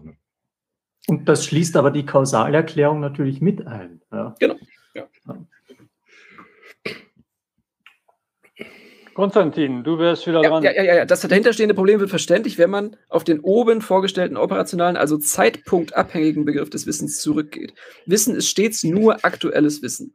Es, es steht immer nur im Moment zur Verfügung. Denn wenn nichts geschieht, geschieht nichts. Eben deshalb kommt alles darauf an, im jeweils aktuellen Moment Anschlussfähigkeit sicherzustellen und auf wie immer brüchigen Grundlagen zu symbolisieren. Das Medium Wahrheit symbolisiert mit seinem positiven Wert die Anschlussfähigkeit des je aktuell unterstellten Wissens. Es prä äh, präsentiert eine vermeintlich geglückte Fernsynchronisation und es lässt im Anschluss daran dann Konditionierungen, Programme, also Theorien und Methoden der Verwendung dieses Symbols zu. Dass Wahrheit nichts anderes ist als symbolisierte, also aktuell verfügbare Anschlussfähigkeit, lässt sich besonders gut am Paradefall der modernen Wissenschaften zeigen. Ein Beispiel der Mathematik. Achtung, jetzt geht's los. Mathematik ist ja nicht eine äh, Repräsentation der außerhalb existierenden Objekte. Wenn irgendwo, so ist das hier deutlich. Was Mathematik erreicht und was durch Mathematisierung anderen Wissenschaften vermittelt wird, ist ein sehr hohes Maß an Anschlussfähigkeit für Operationen, und zwar in einer eigentümlichen Kombination von Bestimmtheit und Unbestimmtheit. Bestimmtheit der Form und Unbestimmtheit der Verwendung, die an Geld erinnert. Oh, okay. Mathematik ist also, gerade weil sie auf Übereinstimmung mit der Außenwelt und auch auf entsprechende Illusionen verzichtet, in der Lage, Anschlussfähigkeit zu organisieren. Sie ist nicht nur analytisch wahr und schon gar nicht aufgrund logischer Deduktion aus gesicherten Axiomen. Sie ist deshalb wahr, weil sie die beste interne Operationalisierung des Symbols der Wahrheit erreicht. Eine Funktion, die durch Kalkulisierung dann nochmals erweitert werden kann.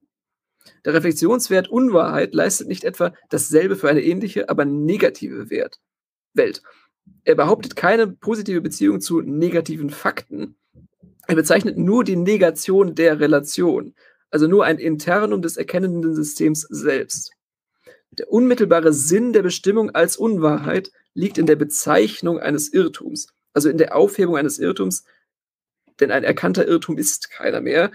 Das Gesetz des Irrtums ist eben, dass er sich aufhebt, sobald er als solcher erkannt wird. Nikolai Hartmann. Sich aufhebt. Es werden weitere Forschungen blockiert, die die irrige Annahme als Prämisse benötigen würde. Andererseits ist die Blockierung selbst von Wert. Ein Irrtum, der seinerseits erklärt werden kann, lässt nicht nur vermeintliches Wissen entfallen, er dient darüber hinaus der rückwirkenden Begradigung der Erkenntnis. Er bestätigt und modifiziert eine Realitätskonstruktion, die gewährleistet, dass das, was zunächst unterschiedlich und oder als variabel erschien, doch noch auf einheitliche und konstante Erklärungsgrundlagen zurückgeführt werden kann. Also vereinfachen Irrtümer die Welt und die Ausweisung als Irrtum ist ihrerseits anschlussfähig, da sie unter der Voraussetzung von Limitationalität die Wahrheitswahrscheinlichkeit anderer Annahmen erhöhen kann. Vor allem wird jedoch auch eine als Irrtum entlarvte Erkenntnismöglichkeit als mögliche Erkenntnis aufgehoben, im doppelten Sinne, und erinnert. Sie wird, um einen Begriff von Yves Barrel zu verwenden, potenzialisiert und bleibt so in einer Form erhalten, die, auf die künftig zugegriffen werden kann. So zeigt sich die Einheit des Mediums in der Möglichkeit, dem negativen Wert etwas Positives abzugewinnen. Und eben deshalb nennen wir ihn Reflexionswert. Er bringt an der Unwahrheit die Einheit der Differenz von wahr und unwahr, also die Paradoxie des Codes zur Reflexion und leitet die Operationen ins Anschlussfähige zurück. Ja. Danke. Sehr interessant mit dieser Fernsynchronisation. Wir können das ja nochmal durchgehen. Also den Mathematikabsatz, den können wir, glaube ich, übergehen. Das hatte André ja schon angedroht, dass er sich auf sowas nee, nicht nee, aber können wir gerne übergehen, obwohl die, die Überlegungen mir an der Stelle sehr, sehr gut gefallen haben. Also das äh, würde ich ganz genauso äh, sehen. Also auch mit diesem, an dieser, die an Geld erinnert. Also da hatte ich ja beim Lesen auch so ein bisschen, also das ist so eine ja, Konvertibilität. Ja, das ist schon ein bisschen schwierig, aber wenn man es mal auf der Ebene versteht, wie er das gemeint hat, dass es eben die, die, die Formen so universell sind, ähm, mhm. dann würde ich da schon eine Ähnlichkeit sehen, weil sich eben mathematische Formeln auf nichts beziehen in, in der Welt. Erstmal nicht. Und, und genau wie Geld sich erstmal auf überhaupt nichts bezieht, sondern eben sehr uni universell verwendbar ist. Also ich, äh, ich, ich habe irgendwie das Gefühl, dass ist sozusagen, dass gerade das, das mit der Mathematik, dass das eigentlich kein Anwendungsfall dieses Codes ist. Also in dem Sinne, dass ich eigentlich es eher für plausibler halte, der, dass da eher die Unterscheidung richtig-falsch eine Rolle spielt. Dass es hier sozusagen um Reflexion um, über, die, über die Programme der Wissenschaft geht. Ähm, zum Beispiel im Sinne von sagen, Logik, ja, als, als ein Programm der Wissenschaft. Ähm, und das ist da, äh, ich meine, man spricht dann vielleicht von Wahrheit und so, aber ähm, sozusagen, äh, also ich weiß nicht. Ja, ich weiß, was du meinst. Oder, oder, ja. Dass ja. das sozusagen in der, in der Mathematik um, um Wahrheit in dem Sinne geht, sondern es geht ja einfach darum, ob man, äh, ob man Regeln, die man, die man setzt, äh, richtig anwendet oder falsch. Naja, also, also es geht ja in der Mathematik nicht nur um, um Rechnen, sondern auch um so eine Sachen wie die Kontinuumshypothese und ob die nun wahr ist oder nicht und um so Fragen, ob man überhaupt jemals das aussagen kann, ob die wahr ist oder auch nicht.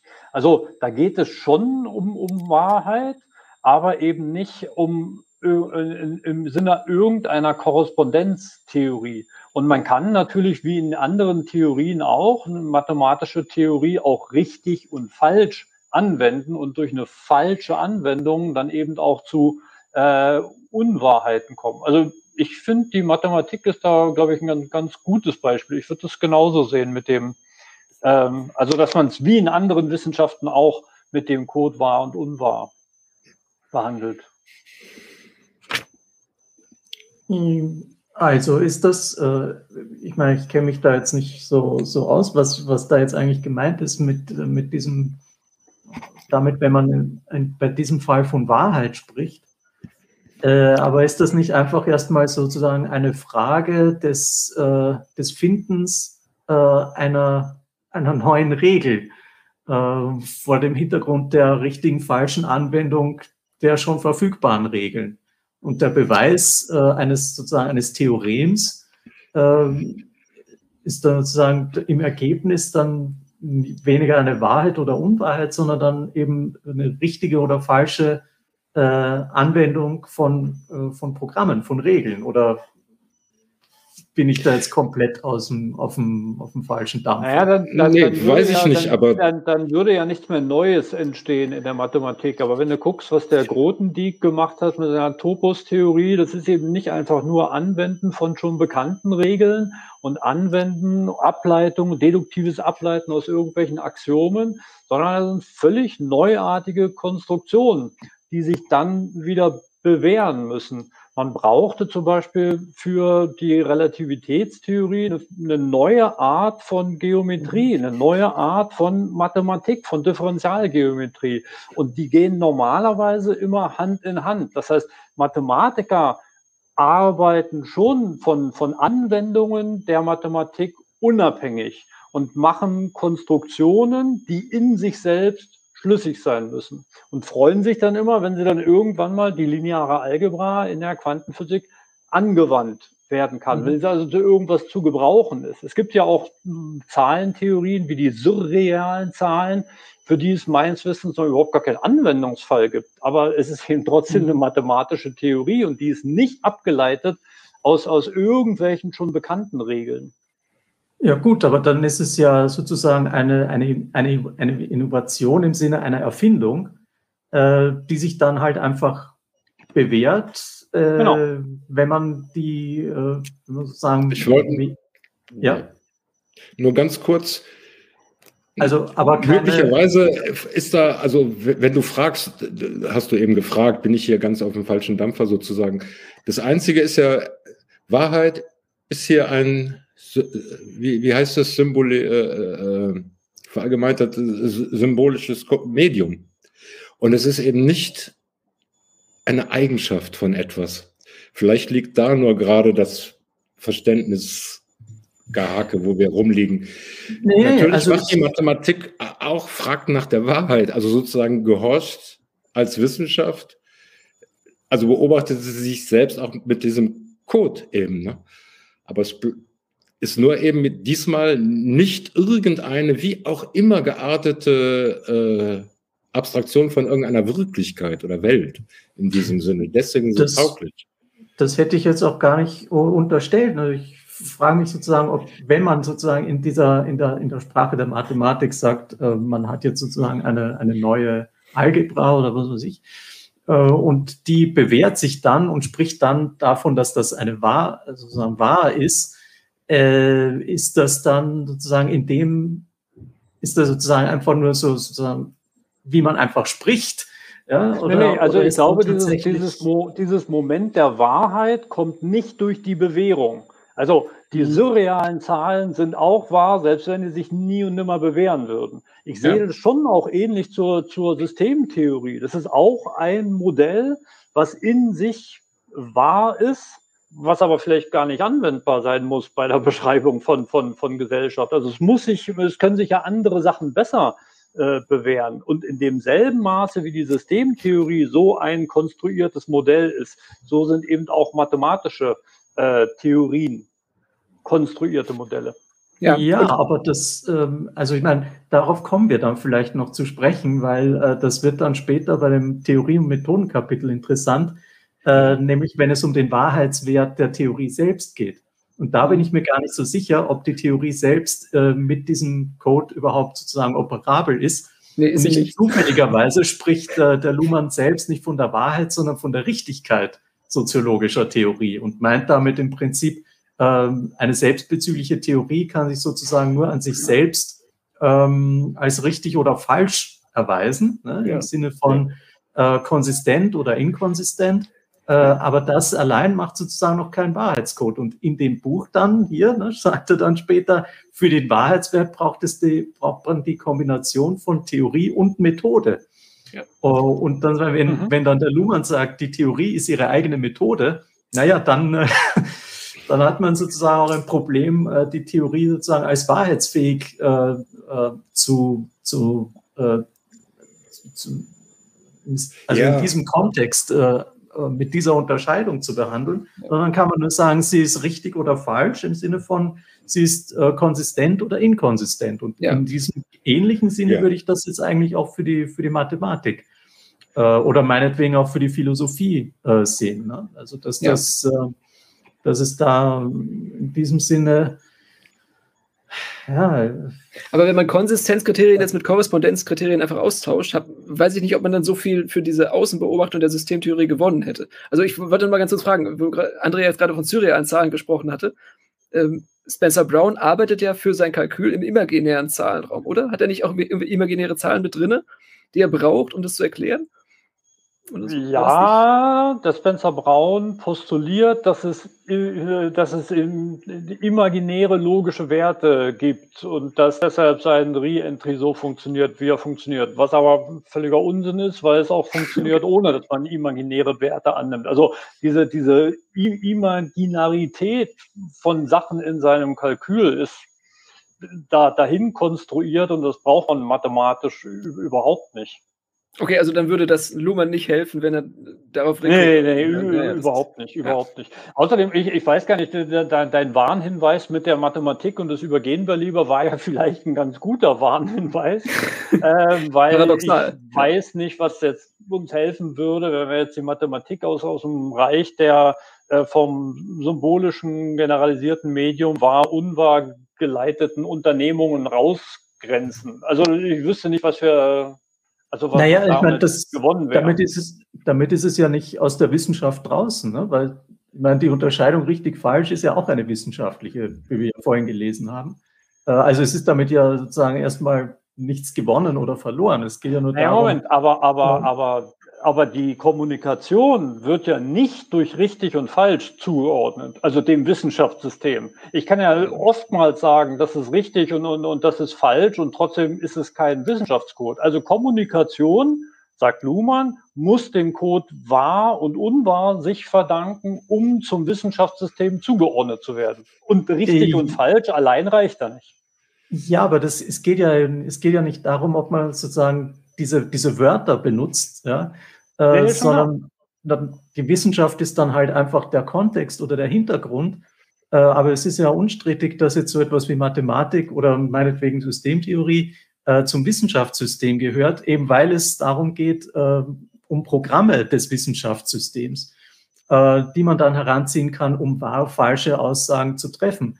Ähm, und insofern äh, dann die, äh, die Kommunikation über diese Programme, Theorien, Methoden, äh, was auch immer, Theoreme, äh, dass die in erster Linie anhand der Unterscheidung von richtig-falsch beobachtet werden und es dann eben darauf ankommt, die so anzuwenden, dass man zu Wahrheits- oder Unwahrheitsaussagen über den Gegenstand X kommt. Also nun es bleibt doch dabei. Es wird beobachtet, wenn wir in der Wissenschaft bleiben, in dem System, entlang des Codes eben wahr, nicht wahr. Und dann ist, so, so lese ich den Abschnitt hier vom Herrn Luhmann, die Mathematik ein so taugliches Beispiel, weil sie jetzt eben wirklich nichts von Welt enthält oder Entsprechungen von Welt oder Aussagen über Welt, sondern sich selbst als Mathematik komplett genügt mit diesem Aussagengebäude was sie darstellt. Ja, gut, aber das. Und die äh, Programme und die richtig und falsch, das ist ja bei jeder Wissenschaft, wenn ich eben schaue nach der Methode, Verfahren und so weiter. Aber am Ende, ja, wenn ich dann da etwas mache in der Mathematik, komme ich zu einer Aussage, die das Etikett bekommt, wahr oder nicht wahr, ja? Beispielsweise der Satz des Pythagoras oder, oder, oder. Und dann sage hm. ich einfach, der gilt, der ist wahr. Für jedes also, rechtwinklige Dreieck. Ja, aber warum, warum nicht richtig und falsch? Also, ich meine, richtig und falsch ja ist, wenn ich dich rechnen lasse. Wenn ich sage, nee, Moment, Moment, Moment, nee, nee, nee, nee, nee, stopp, stopp, stopp. Richtig und falsch wäre, wenn du sagst, ich bin jetzt im euklidischen äh, Raum unterwegs. Also ich, ich, ich bin doch praktisch noch, ich bin bei den Grundrechenarten, ja. Also man würde Grundschüler eben dann weitermachen lassen und nicht auf die Richtigkeitsbedingungen de, dieses Satzes des Pythagoras dann äh, fixieren oder sowas. Das würde ja, ganz ja, aber sein, sein, sein, ganzes Argument mit der Mathematik hat er doch eigentlich nur gebracht, ich habe es ja. nochmal vorliegen, um auf ein hohes Maß an Anschlussfähigkeit hinzuweisen. Und das ist schon ja. das, was Mathematik durch die Formalisierung leistet. Das ist im, im, in sehr klarem Maße klar, was anschlussfähig ist und was nicht. Da gibt es eigentlich unbestritten, aber das, gilt ja, ja, aber das gilt ja auch für die Unterscheidung richtig falsch ja, im, im Kontext des Wissenschaftssystems. Ja, ja, aber also den, den Punkt, den, den, den, den besonderen Punkt der Mathematik, Rami, den du jetzt aufmachst, da geht es nicht um wahr und falsch, sondern um richtig und falsch, den macht Luhmann im Text nicht auf. Also das ja, eben, da, aber deswegen hinaus. Und, und das ja, ist jetzt dein, ich, dein, dein Vorschlag. Ich finde, das, das ist nicht mein Vorschlag, ich finde, das ist eine Inkonsequenz im Text. Ja, oh, ich weiß, was du meinst, ja. Hört, hört. Auf nee, also ich, ich finde find das nicht. Also, also er kommt ja nochmal darauf zurück. In, ein paar hundert, in 100 Seiten fängt er nochmal an mit der Mathematik. Das oh, ist da freuen wir uns drauf. Also ja. freuen wir uns drauf. Aber hier gibt es doch noch andere spannende Stellen genau, in dem Stück, was, was ich viel interessanter fand, was er, dass er, wie er hier den Reflexionswert einführt, so zeigt sich die Einheit des Mediums in der Möglichkeit, dem negativen Wert etwas Positives abzugewinnen. Und deshalb nennen wir ihn Reflexionswert. Also das wird er später noch ausführen, dass er sagt, ja, wenn man einfach nur sagt, dass es unwahr, stellt sich unweigerlich die Frage, ja, was ist denn dann wahr? Und deshalb führt dieser, also deshalb reflektiert dieser Reflexionswert wieder auf die Anschlussseite des Codes. Ich finde, das genau. ist eine extrem gute Konstruktion. Also ja, vor allem, das ist ja nicht nur Flexionswert. Ja, also das ist dann das Re wird erklärt praktisch, weil die genau, Flexion genau, genau, alleine genau. bringt nichts. Ja. Und ich, ich würde sagen, die meisten Reflexionstheorien, die sich aktuell so anbieten, Sozialtheorien zu sein, äh, reflexieren nicht, sondern sie flexieren nur. aber das ist meine. Ja, aber so, für mich ist das wiederum sehr hilfreich, wie es hier ausgedrückt ist. So zeigt sich die Einheit des Mediums war, nicht wahr, in der Möglichkeit, dem negativen Wert etwas Positives abzugewinnen.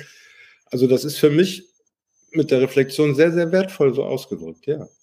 Obwohl das ein bisschen, also dem negativen Wert, ne, da macht er jetzt die Unterscheidung negativ-positiv eigentlich nur aus Sinne des Codes und dann kommt mhm. etwas Normatives da rein, das nämlich ja. etwas positiv sein soll. Das ist schon ein kleiner Taschenspielertrick. Ja. Ja. Ja, es ist interessant, wie das übereinander gelegt wird. Ja? Also der ganze Positivismus genau, genau. hat sich dann da aufgehangen. Äh, ne? Also das äh, eigentlich eine, eine, eine, ein Wiederaufkochen dieser, dieser alten Fragestellungen, die aber nicht zu höherer Auflösungsqualität beitragen. Dann. Ja, ja, er, er wird mit dieser Asymmetrierung später noch einen drauflegen, indem er nämlich mhm. dann postuliert, dass der Re-Entry nur auf der Seite der Unwahrheit stattfinden kann. Und darüber werden wir das nächste Mal sprechen, aber das ist dann auf derselben Weise ist das wieder un unplausibel, weil nämlich genau operativ beobachtet man ja anderes, ne? dass es viel leichter ist, erstmal eine, eine Wahrheit, eine behauptete Wahrheit zu, zu attackieren und dass man daraus dann ein Re-Entry wieder hat in Wahrheit und Unwahrheit. Also, dass der Re-Entry nur auf einer Seite stattfinden kann, das ist jetzt erstmal eine ziemlich willkürliche Festlegung. Ja, dann, dann, aber dann, dann ja. Der, der Kommentar von Franz macht eigentlich den Rami stark. Ne? Mathematik fungiert als Programm. Für Physik zum Beispiel. Und als Disziplin zur Ausbildung von Leistungsrollen. Ne? Aber als Programm, dann sind wir eigentlich. Ja, aber die ganze Mathematik ist kein Programm und es kann auch nicht als solches fungieren. Also das würde ich wirklich bestreiten, sondern auch in der Mathematik gibt es wieder völlig unterschiedliche Programme. Ich wollte es ja nur erwähnt so, haben. Ich glaube, so war es ja gemeint. Ich meine, man kann ja auch sagen, sie besteht aus Programmen, ja. Äh, und äh, aber ob da jetzt sozusagen Wahrheitssätze dabei sind, äh, Das, das sehe ich jetzt erstmal nicht. Es gibt es sind ja, aber, hauptsächlich aber, Programme, äh, die, die richtig und, oder falsch sind. Ja? Da gibt es halt irgendwelche, irgendwelche Sachen, die man dann verwirft, ähm, äh, Sachen, die man dann ausprobiert und äh, die sich dann als richtig erweisen.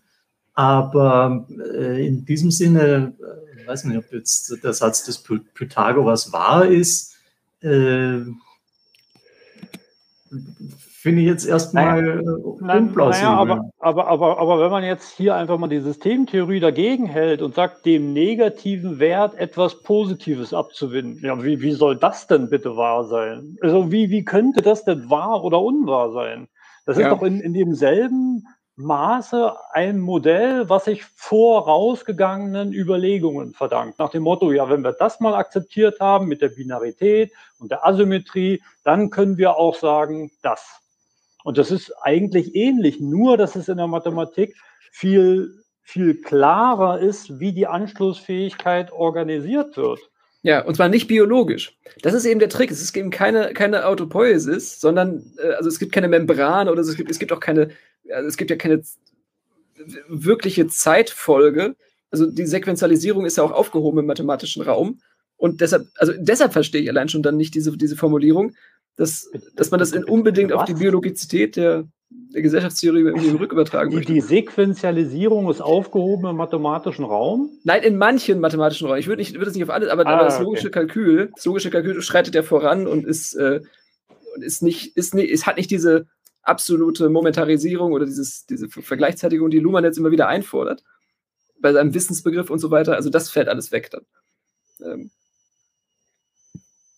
aber ja, aber, aber das, das, ich glaube, das Wichtigste, was wir heute gelesen haben, ist schon diese Asy Asymmetrierung des Codes den Anschlusswert, der die mhm. Anschlussfähigkeit, die Autopoiesis organisiert und den negativen Wert, den Reflexionswert, der ganz besonders positiv dadurch wird, dass er was Negatives wieder ins Positive wendet.